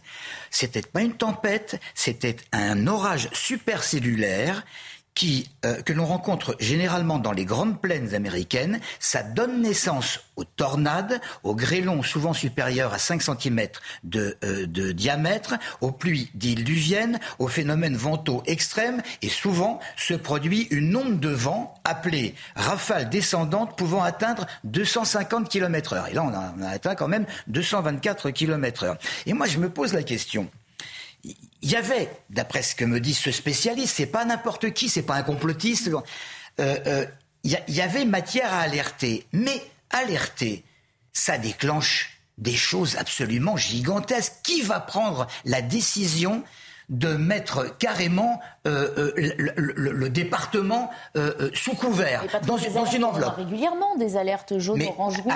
une alerte à ce point-là qui aurait pu être beaucoup plus grave. je veux dire, j'entendais un responsable, il y, a, quelques heures, dire on a réussi à évacuer deux campings. S'il y avait eu quatre campings à évacuer, on n'avait pas les moyens. C'est exactement la même chose que pour les incendies. On a entendu des pompiers dire là, on, fait celui-là, il y en a un autre qui a éclaté, mais s'il y en avait quatre en même temps, on ne pourrait pas. On laisserait tout brûler. Et c'est ça le problème. Ben, le problème, c'est qu'il y, a deux, il y a deux solutions. C'est soit euh, Météo France, euh, finalement, va nous euh, inonder d'alertes rouges. Bah, Est-ce que c'est pas déjà le cas aussi? C'est ce qu'on se demandait. On a choisi le terme on les entend moins peut-être quand elles, quand elles Mais le problème, c'est qu'on fait plus attention. C'est ça. Et, et, et, moi, ce qui m'embête encore plus, c'est-à-dire qu'on attend et on voit bien de dire ben, c'est la faute de Météo France s'il y a eu un orage, c'est la faute de l'État si ceci, si cela, s'il y a des euh, le citoyen, il doit aussi euh, faire preuve de bon sens. Voilà, faire preuve de bon sens et prendre en charge sa propre euh, sécurité. et on en parlait hors, antenne. Il y a des pays qui, dès le plus jeune âge, introduisent une, formation à la sécurité civile dans, dans lequel ils prennent, ils balayent très très large tout y compris l'incertitude. On parle en économie, on parle du monde VUCA, euh, qui veut dire euh, euh, vulnérable, incertain, complexe et ambigu. Mais là, on est en plein dedans. Mhm. on est en plein dedans. Le problème, c'est qu'on veut, on veut absolument pouvoir anticiper de manière concrète l'ensemble des risques. Mm. Et on se plante. Bah, en plus, on sait que par nature, hein, les prévisions météo ne, sont euh, faillibles. Euh, écoutez ce qu'en pense Gerhard Kriner, il est directeur du, de recherche au CNRS. Il répond aussi à ceux qui euh, accusent Météo France d'avoir tardé à prévenir. météorologiques qui sont extrêmement difficiles à prévoir, où il y a plusieurs choix possibles pour le système météorologique. Euh, donc euh, là, euh, les prévisions météorologiques, quand on les fait, on fait tourner plusieurs fois le même modèle avec plusieurs conditions initiales. On dit au modèle, voilà, vous avez, il y a telle météo aujourd'hui, dis-moi quelle est la météo de demain. Et les, les, conditions météorologiques d'aujourd'hui, elles ne sont pas connues absolument parfaitement, parce que les observations ne sont pas absolument parfaites. Et en fonction de, ces différences qu'on peut mettre dans ces conditions initiales, la météo peut évoluer de façon assez chaotique et euh, diverses. Parfois, les situations sont très bien prévisibles et parfois, elles ne le sont pas. Là, dans le euh, système qui, euh, y avait hier essentiellement en Corse, il y avait plusieurs prévisions qui disaient voilà ça pouvait tomber sur le continent, mais la plupart des prévisions qui ont été faites disaient que le système allait rester au large. Et donc le choix a été fait, il était bon scientifiquement en tout cas, c'était de dire voilà il est plus probable que le système reste au large. Et donc je ne pense pas qu'on puisse faire des reproches vraiment à Météo France dans ce genre de cas extrêmement difficilement prévisibles matin, euh, mais que Météo France a précisé que ce genre de phénomène aussi violent peut toujours continuer à se former euh, en mer, puisque c'est la caractéristique et que... Oui, et puis en plus, particulièrement, il se forme en mer, puisque la mer, euh, c'est un chaudron, mhm. et que ce chaudron crée des mouvements d'air. je ne veux pas faire mon, mon petit savant de comptoir, mais bon, bon Michel Chevalet, un petit peu. Qui a des expliquez Voilà, qui a des surpressions et des dépressions. Et c'est vrai qu'à partir du moment où la trajectoire n'était pas sur la Corse, on ne pouvait pas imaginer euh, ce qui allait se passer, parce qu'il ne faut pas oublier que cette, euh, ce mouvement, à partir du moment où il se heurte à la Corse, qui a, euh, on l'oublie, mais quand même son sommet le plus haut, c'est 2600 mètres, avec une montagne qui plonge pratiquement dans la mer, avec un littoral relativement étroit, le phénomène aérologique a été d'autant plus puissant, justement, de cette proximité de la montagne euh, et de la mer et du, euh, du, système dépressionnaire et en particulier des surpressions. Ce que je voulais dire, et donc à ce moment-là, le vent a été euh, d'une dynamique importante. Juste par rapport à Météo France, et je reviens, Patrice a tout à fait raison, vous imaginez ce que ça enchaîne derrière les décisions de dire on va faire. Vous allez avoir un, niveau orange. On n'en a tout, pas tous les jours, hein, mais régulièrement des alertes. Non, mais pas à La question de plus, c'est comment rendre l'alerte crédible dans un message de prévention auprès de la population. C'est plus ça. C'est pas qu'il nous effraie en tant que tel, c'est qu'on finit. Oui, mais il y a oui, mais parce que bien évidemment, regardez votre météo sur Paris. Mm. En gros, à l'heure près, il vous dit si vous allez prendre quelques gouttes ou pas. Mm. Mais là, c'est des phénomènes beaucoup plus importants, beaucoup plus lourds. Mm. Et je me rappelle qu'il y avait eu Météo France avait été mis il y a quelques années avec un phénomène Sevenol qu'ils avaient prévu, mais il a tourné. Ce qui fait que ça ne s'est pas passé. Or, toutes les mesures qui avaient été prises avait pratiquement stoppé toute la vie en Haute-Provence. Et on a dû les critiquer aussi. Et, il s'était largement fait critiquer aussi.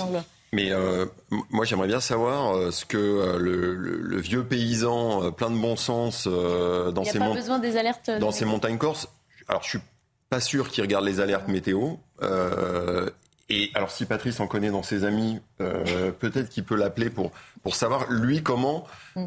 il a vu. Parce que quand on, on nous montre certaines photos des nuages Honnêtement, moi, je vois ça. Euh... Je, je, me mets à l'abri. Je vais aux abris. On est d'accord. Je vais pas faire du canoë-kayak. Et, euh, et, donc, comment c'est euh, parce que évidemment que c'est un, phénomène très rare, brutal, probablement un peu nouveau, dû à un dérèglement climatique et tout ça. Mais je suis encore moins météorologiste que, euh, que Christian Proto.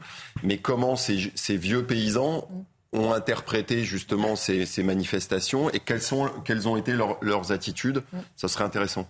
On les consultera. En tout cas, certaines personnalités politiques euh, y ont aussi euh, trouvé à critiquer hein, sur euh, le manque d'effectifs et les réductions de postes. Réaction qu'on a vue aussi bien du côté de Gilbert Collard que d'Éric Coquerel, qui dénonce peut-être voilà, les effectifs réduits à Météo France comme dans d'autres secteurs de la. Il ne s'agit pas, s'agit pas de dénoncer. Il s'agit pas de dénoncer. C'est un niveau de. C'est quelque chose qui est individuel. Et moi, je pense, je pense qu'il vaut mieux. Il, vaut, il vaut mieux alerter et qu'il ne se passe rien mm. euh, euh, 9 fois sur 10 et puis le jour où ça se passe on a on a alerté et on n'a pas de victimes c'est mais mais mais au niveau responsabilité mais mais c'est mais c'est incroyable toute la machine toute la machine du département ou de la ou, ou, de la région euh, se, se, se retrouve en, catastrophe. Je veux dire, tout est arrêté, mais qui va prendre la responsabilité ils sont, ils sont trois ou quatre probablement à, se, à se regarder probablement en chien de faïence, en, train, en train de se dire bah, c'est pas moi, c'est toi qui vas prendre la décision, et ainsi de suite. C'est compliqué. Merci euh, pour cette première euh, petite partie. On va s'arrêter quelques minutes et puis on reprend nos débats dans un instant. On évoquera euh, les traversées de la Manche entre la France et l'Angleterre.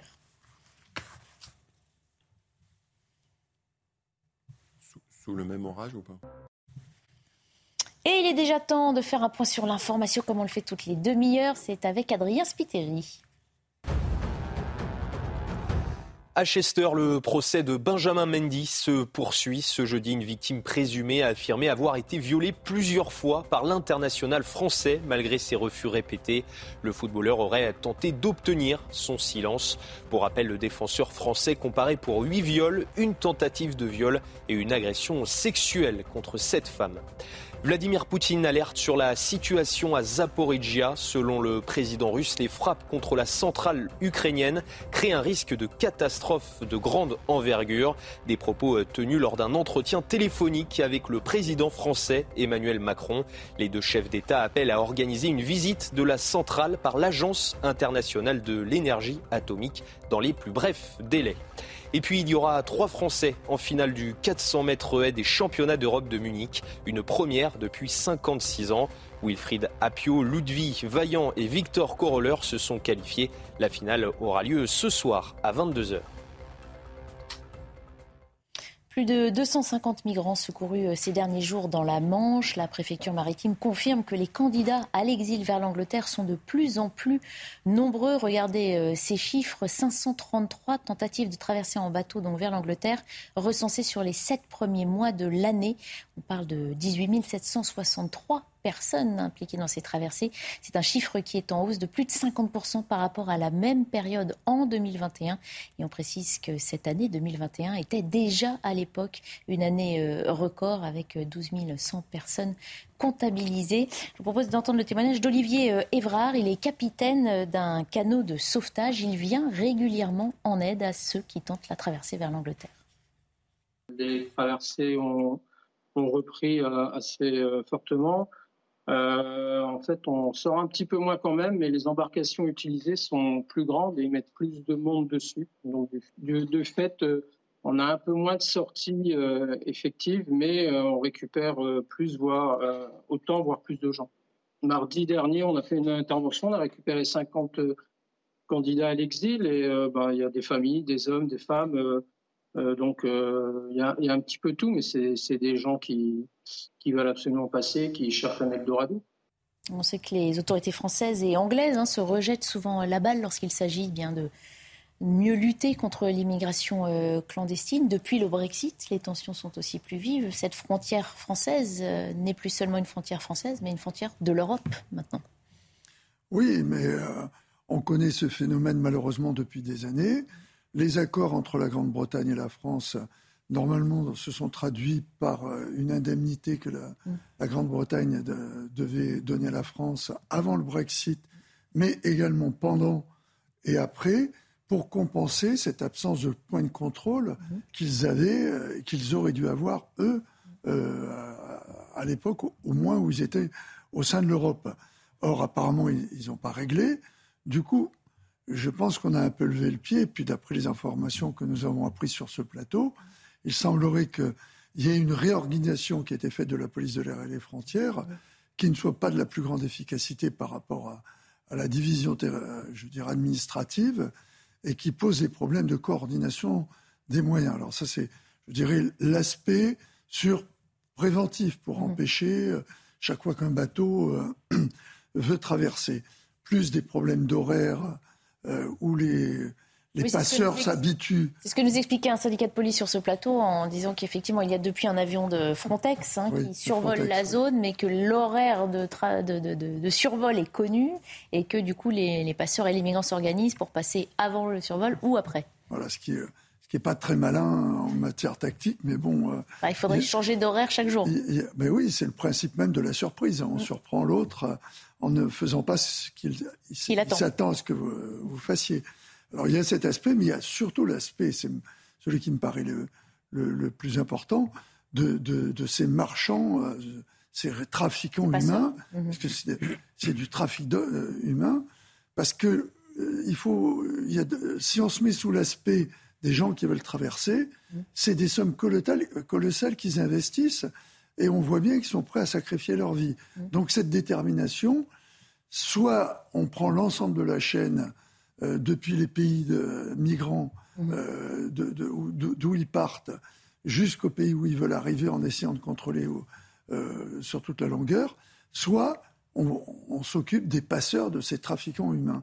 Et je trouve qu'on on n'intervient pas assez au niveau de ce trafic humain. Ils achètent quand même des bateaux. On réalise, euh, après en, les- en- en faisant des enquêtes, qu'ils les achètent en Allemagne. Mais que font nos voisins allemands Puisque nous, nous avons interdit à tous les magasins de sport de la région de vendre des gilets de sauvetage, de vendre des, des Zodiacs, etc.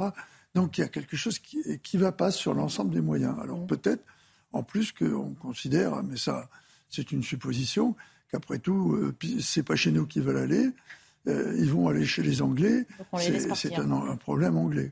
Alors, c'est un problème surtout qui n'est pas nouveau, euh, évidemment. Euh, comment on essaye de limiter ces prises de risques qui sont insensées hein, de la part de gens qui cherchent un avenir meilleur euh, de l'autre côté de la Manche? Moi, j'ai bien peur que le, problème soit insoluble.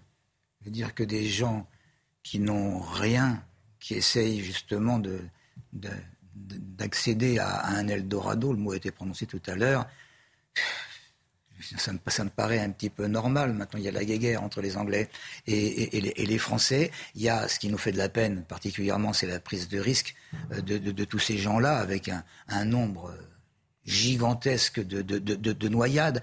Il y a un réseau assez important qui a été démantelé euh, il n'y a pas très longtemps, euh, responsable de, de 15 000 traversées. La traversée, 3 000 euros. Vous vous rendez compte, les Christian parlait de, de, de- de- de gens qui n'avaient pas le droit de vendre des choses. Ce n'est que la dernière étape d'un voyage qui a commencé euh, plusieurs bien entendu, c'est un, euh, un marché, plus un marché, mais énorme, gigantesque. Pour ça je, je- je parle de, de problèmes insolubles. Il y aura toujours des gens qui voudront traverser, soit pour, pour la France, soit pour l'Angleterre, soit pour, soit pour ailleurs. Et, et il y aura toujours des gens qui vont les aider à traverser parce que c'est tirelire. Donc vous êtes d'accord avec Christian euh, Proutot, c'est s'attaquer aux passeurs qui doit être la Ah, mais, priorité mais, on- mais ça fait des années, ça fait des années qu'on le dit, mais enfin il y a des passeurs. Frontières Oui, bien entendu. Il y a, il y a- il y a des- passeurs qui sont, qui sont emprisonnés, et puis il y en a, il y en a d'autres qui arrivent. Problème quasi insoluble. Alors il faudrait supprimer la mer. Pas possible. Non, ça c'est pas insoluble aussi. Mathieu Langlois, entre une meilleure gestion des frontières et s'attaquer de façon plus ferme au réseau de passeurs, la priorité doit aller sur quel volet? Bah, le contrôle des. le- D'abord, c'est un drame humain, ça tout le monde. euh, sur lequel on aura, euh, on aura beau euh, venir en boucle sur des plateaux, malheureusement, il n'y aura pas la solution. On peut l'humaniser un peu, plus.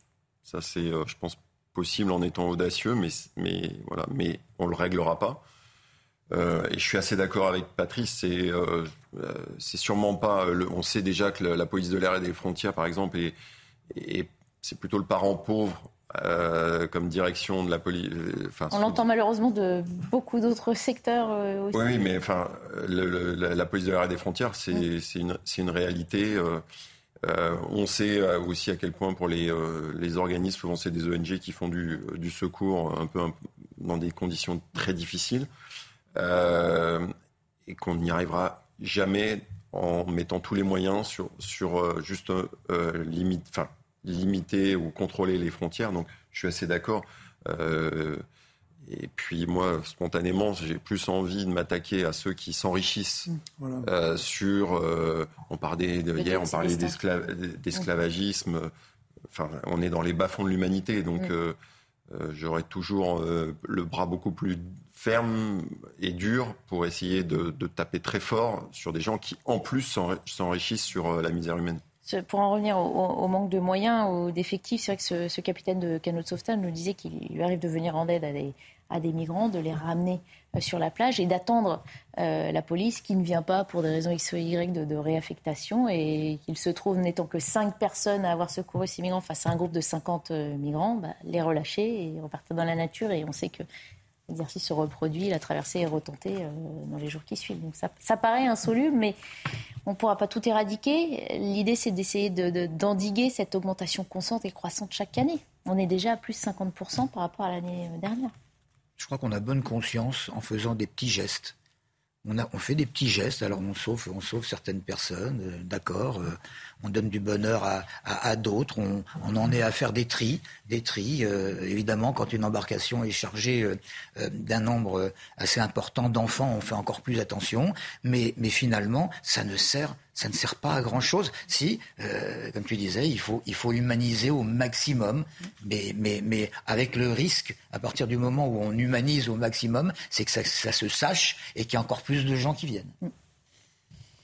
Il nous reste quelques minutes euh, pour euh, nous poser cette question. La France est-elle en train de devenir le pays recordman des démissions? Plus d'un million de Français ont quitté leur emploi volontairement en six mois entre la fin 2021 et le début 2022. C'est un constat que fait la direction de l'animation de la recherche, des études et des statistiques. On voit ça en détail avec Arthur Muriot. La vague de démission qui a touché les États-Unis il y a quelques mois touche désormais la France. La DARS, une administration publique placée sous l'autorité du ministère du Travail, révèle que 520 000 démissions ont été relevées au premier trimestre 2022. Point très intéressant, 470 000 sont des CDI. C'est un record. Nous n'avions pas vu ça depuis la crise financière de 2008. Mais alors, comment expliquer ce phénomène? Trois explications. La première, la pénurie de main-d'œuvre que traverse actuellement le pays. Il y a plus d'offres disponibles, donc plus d'opportunités à saisir. Le taux d'emploi en France est extrêmement faible, c'est-à-dire la masse de Français au travail, seulement 65% en France. En comparaison, l'Allemagne atteint 76%, ce qui signifie qu'il y a plus de postes à pourvoir. Deuxième explication, l'après-crise du Covid. Lors des confinements à répétition, beaucoup de Français ont voulu changer de mode de vie, quitter la ville pour aller s'installer à la campagne. Une démission est souvent nécessaire pour ce changement de vie. Et enfin, ce qui peut expliquer de quitter plus facilement son travail, eh c'est l'indemnité démission mise en place par le gouvernement. Elle permet de démissionner tout en conservant une couverture sociale, ce qui peut permettre à certains de créer son entreprise en toute sécurité. Voilà, on va évoquer, hein, il y a différentes raisons évidemment hein, des démissions. Juste une précision, le même phénomène s'observe actuellement aux États-Unis, hein, où cette vague inédite de démissions est surnommée euh, le Big Quit. En France, on fait donc état d'un nombre record de démissions dans le secteur privé, plus de 500 000 au premier trimestre. Patrice, avez-vous déjà démissionné dans votre carrière? Oui, il y a longtemps. Que vous pouvez nous donner la raison si vous en souvenez Eh bien, je revendiquais non pas une augmentation de salaire, mais carrément une revalorisation de, de, salaire, ce qui est quand même beaucoup plus important. Ah oui mais c'était à l'époque à la 3, qui s'appelait FR3. Ah, on pas euh, et, bon, et, et, bon, et j'ai Vous n'avez pas obtenu gain de cause euh, Non. Non, non, non, non, non, mais j'ai mieux replongé après. Je veux, dire, il y a des choses qui peuvent servir. C'est-à-dire que lorsqu'on est acculé et qu'on n'en peut plus et qu'on en arrive à démissionner, on démissionne pas comme ça sur un coup de tête, c'est pas possible. Hein. On, on, démissionne parce que soit, soit on a des revendications qui sont légitimes, soit on est en plein burn-out euh, et, on n'en peut plus. Et là, et là, il faut, il faut, il faut, il faut tout arrêter. Euh, mais, mais quand on démissionne, je veux dire, c'est une prise de conscience terrible de démissionner. C'est, c'est le monde s'écroule. Hein. Euh, je veux dire, c'est justement peut-être avoir changé. Ça, c'est vrai qu'il y a la crise sanitaire qui a bouleversé le marché de, de l'emploi, mais c'est vrai que cette période de confinement a aussi permis à chacun, à beaucoup, de se remettre en question, de se poser parce qu'il y a des, habitudes qui ont changé. n'avait pas le temps de se, se, poser avant et de se dire qu'on aspirait à un autre rythme de travail aussi. Mathieu Langlois. Ah mais moi je pense qu'il y, a, dans la démission il y a deux choses. Il y a une démission pour des raisons euh, professionnelles mhm. et, clairement là ce qu'on voit que ce soit aux États-Unis ou en France et qui est quand même les séquelles de, la période euh, sanitaire mhm. Covid.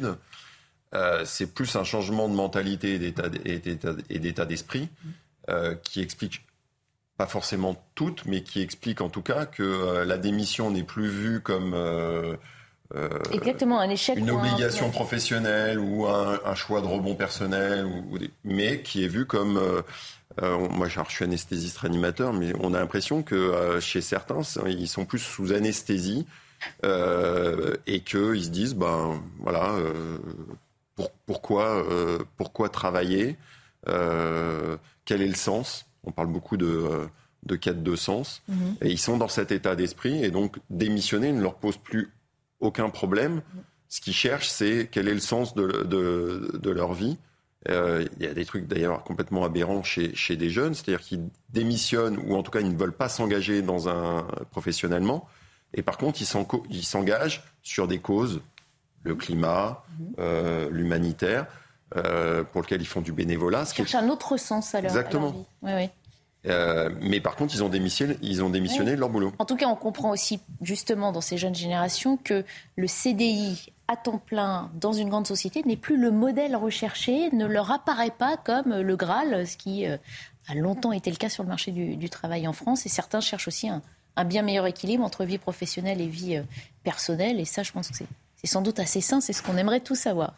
Oui, je, mais je pense qu'effectivement, il s'est passé quelque chose pendant ces deux années. Mmh puisque l'approche et la perception du travail n'est plus du tout la même, au point de dire, et ce qui est important, c'est ce chiffre par rapport au nombre de CDI, le CDI qui, comme vous le soulignez, Barbara, était le Graal, et puis c'était important pour avoir un emprunt, pour s'acheter une maison. Donc je pense à, tout ce qui entoure la construction familiale d'un projet commun et tout.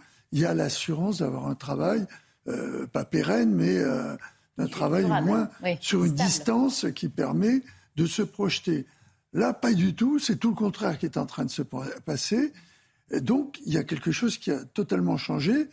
Est-ce que l'étude sociologique, euh, on l'a faite avec, pour le moment, on n'a pas tellement le recul, on constate. Est-ce qu'on va la faire pour, pour en tirer des conséquences? Je ne sais pas, moi j'observe une chose, c'est que tout à l'heure, dans un, dans un, un, passage euh, de, de, télévisé que vous, vous passiez sur la, rentrée, c'est par exemple, on manque de chauffeurs de bus.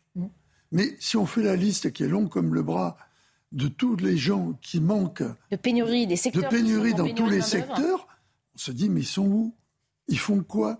Parce que ça veut dire qu'il y a il y a de la place pour être chauffeur de bus, il y a de la place pour euh, au restaurant, dans, les restaurants. Bah, il faut changer de secteur, tout simplement. Oui, mais euh, ok, mais où?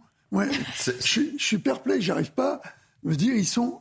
Ils se sont pas volatilisés, ça. Non, voilà, ils sont, quelque part selon la Mais c'est vrai que certains décident de se retirer du monde du travail tel qu'on le connaît. Euh, il y a des reconversions, il y a ceux qui montent leur boîte. Ils font pas tous des fromages de chèvre à la campagne. Ils ne se retirent pas de la vie active complètement non plus. Après, la question, c'est combien de temps ça va durer? Parce qu'il euh, y a un moment, il y a une réalité, en particulier économique euh, et mhm. sociale, qui va, je pense, venir se, nous percuter. Et que ce, c'est pas tous du tout, hein, c'est pas, mais on en connaît qui ont fait un choix actuellement qui est euh, différent, oui. différent, euh, plus sur du bien-être euh, personnel que le CDI qui vous oblige.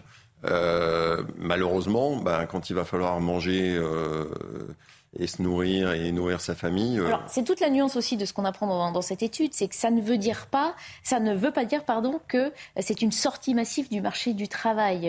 Arthur Mario expliquait aussi qu'il y a une reprise économique qui crée des opportunités et que certains démissionnent pour juste changer de secteur, changer de poste, mais qu'ils ne se retirent pas tous euh, du monde du travail.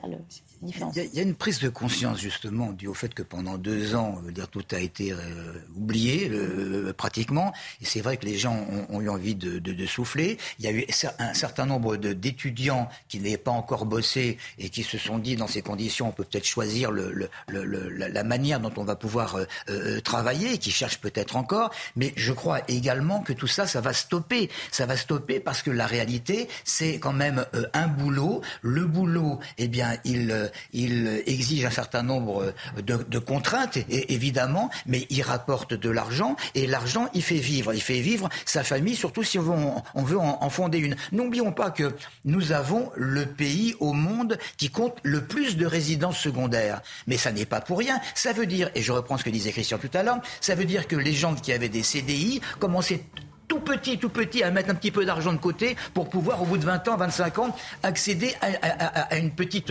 une petite maison quelque part à, la campagne euh, ou ailleurs. Ça, ça va rester, ça va revenir, ça va revenir, bien entendu. Mais euh, si, si, tu demandes aux jeunes l'accès à la propriété, actuellement, ils s'en foutent complètement. C'est une posture. Mais oui, oui, mais il faut aussi que nous, on accepte que euh, ah, voilà, il y, y, a une mutation de la société.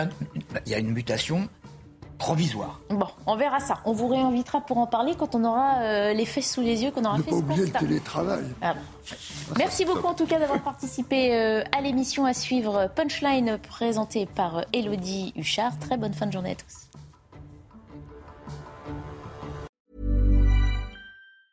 Planning for your next trip?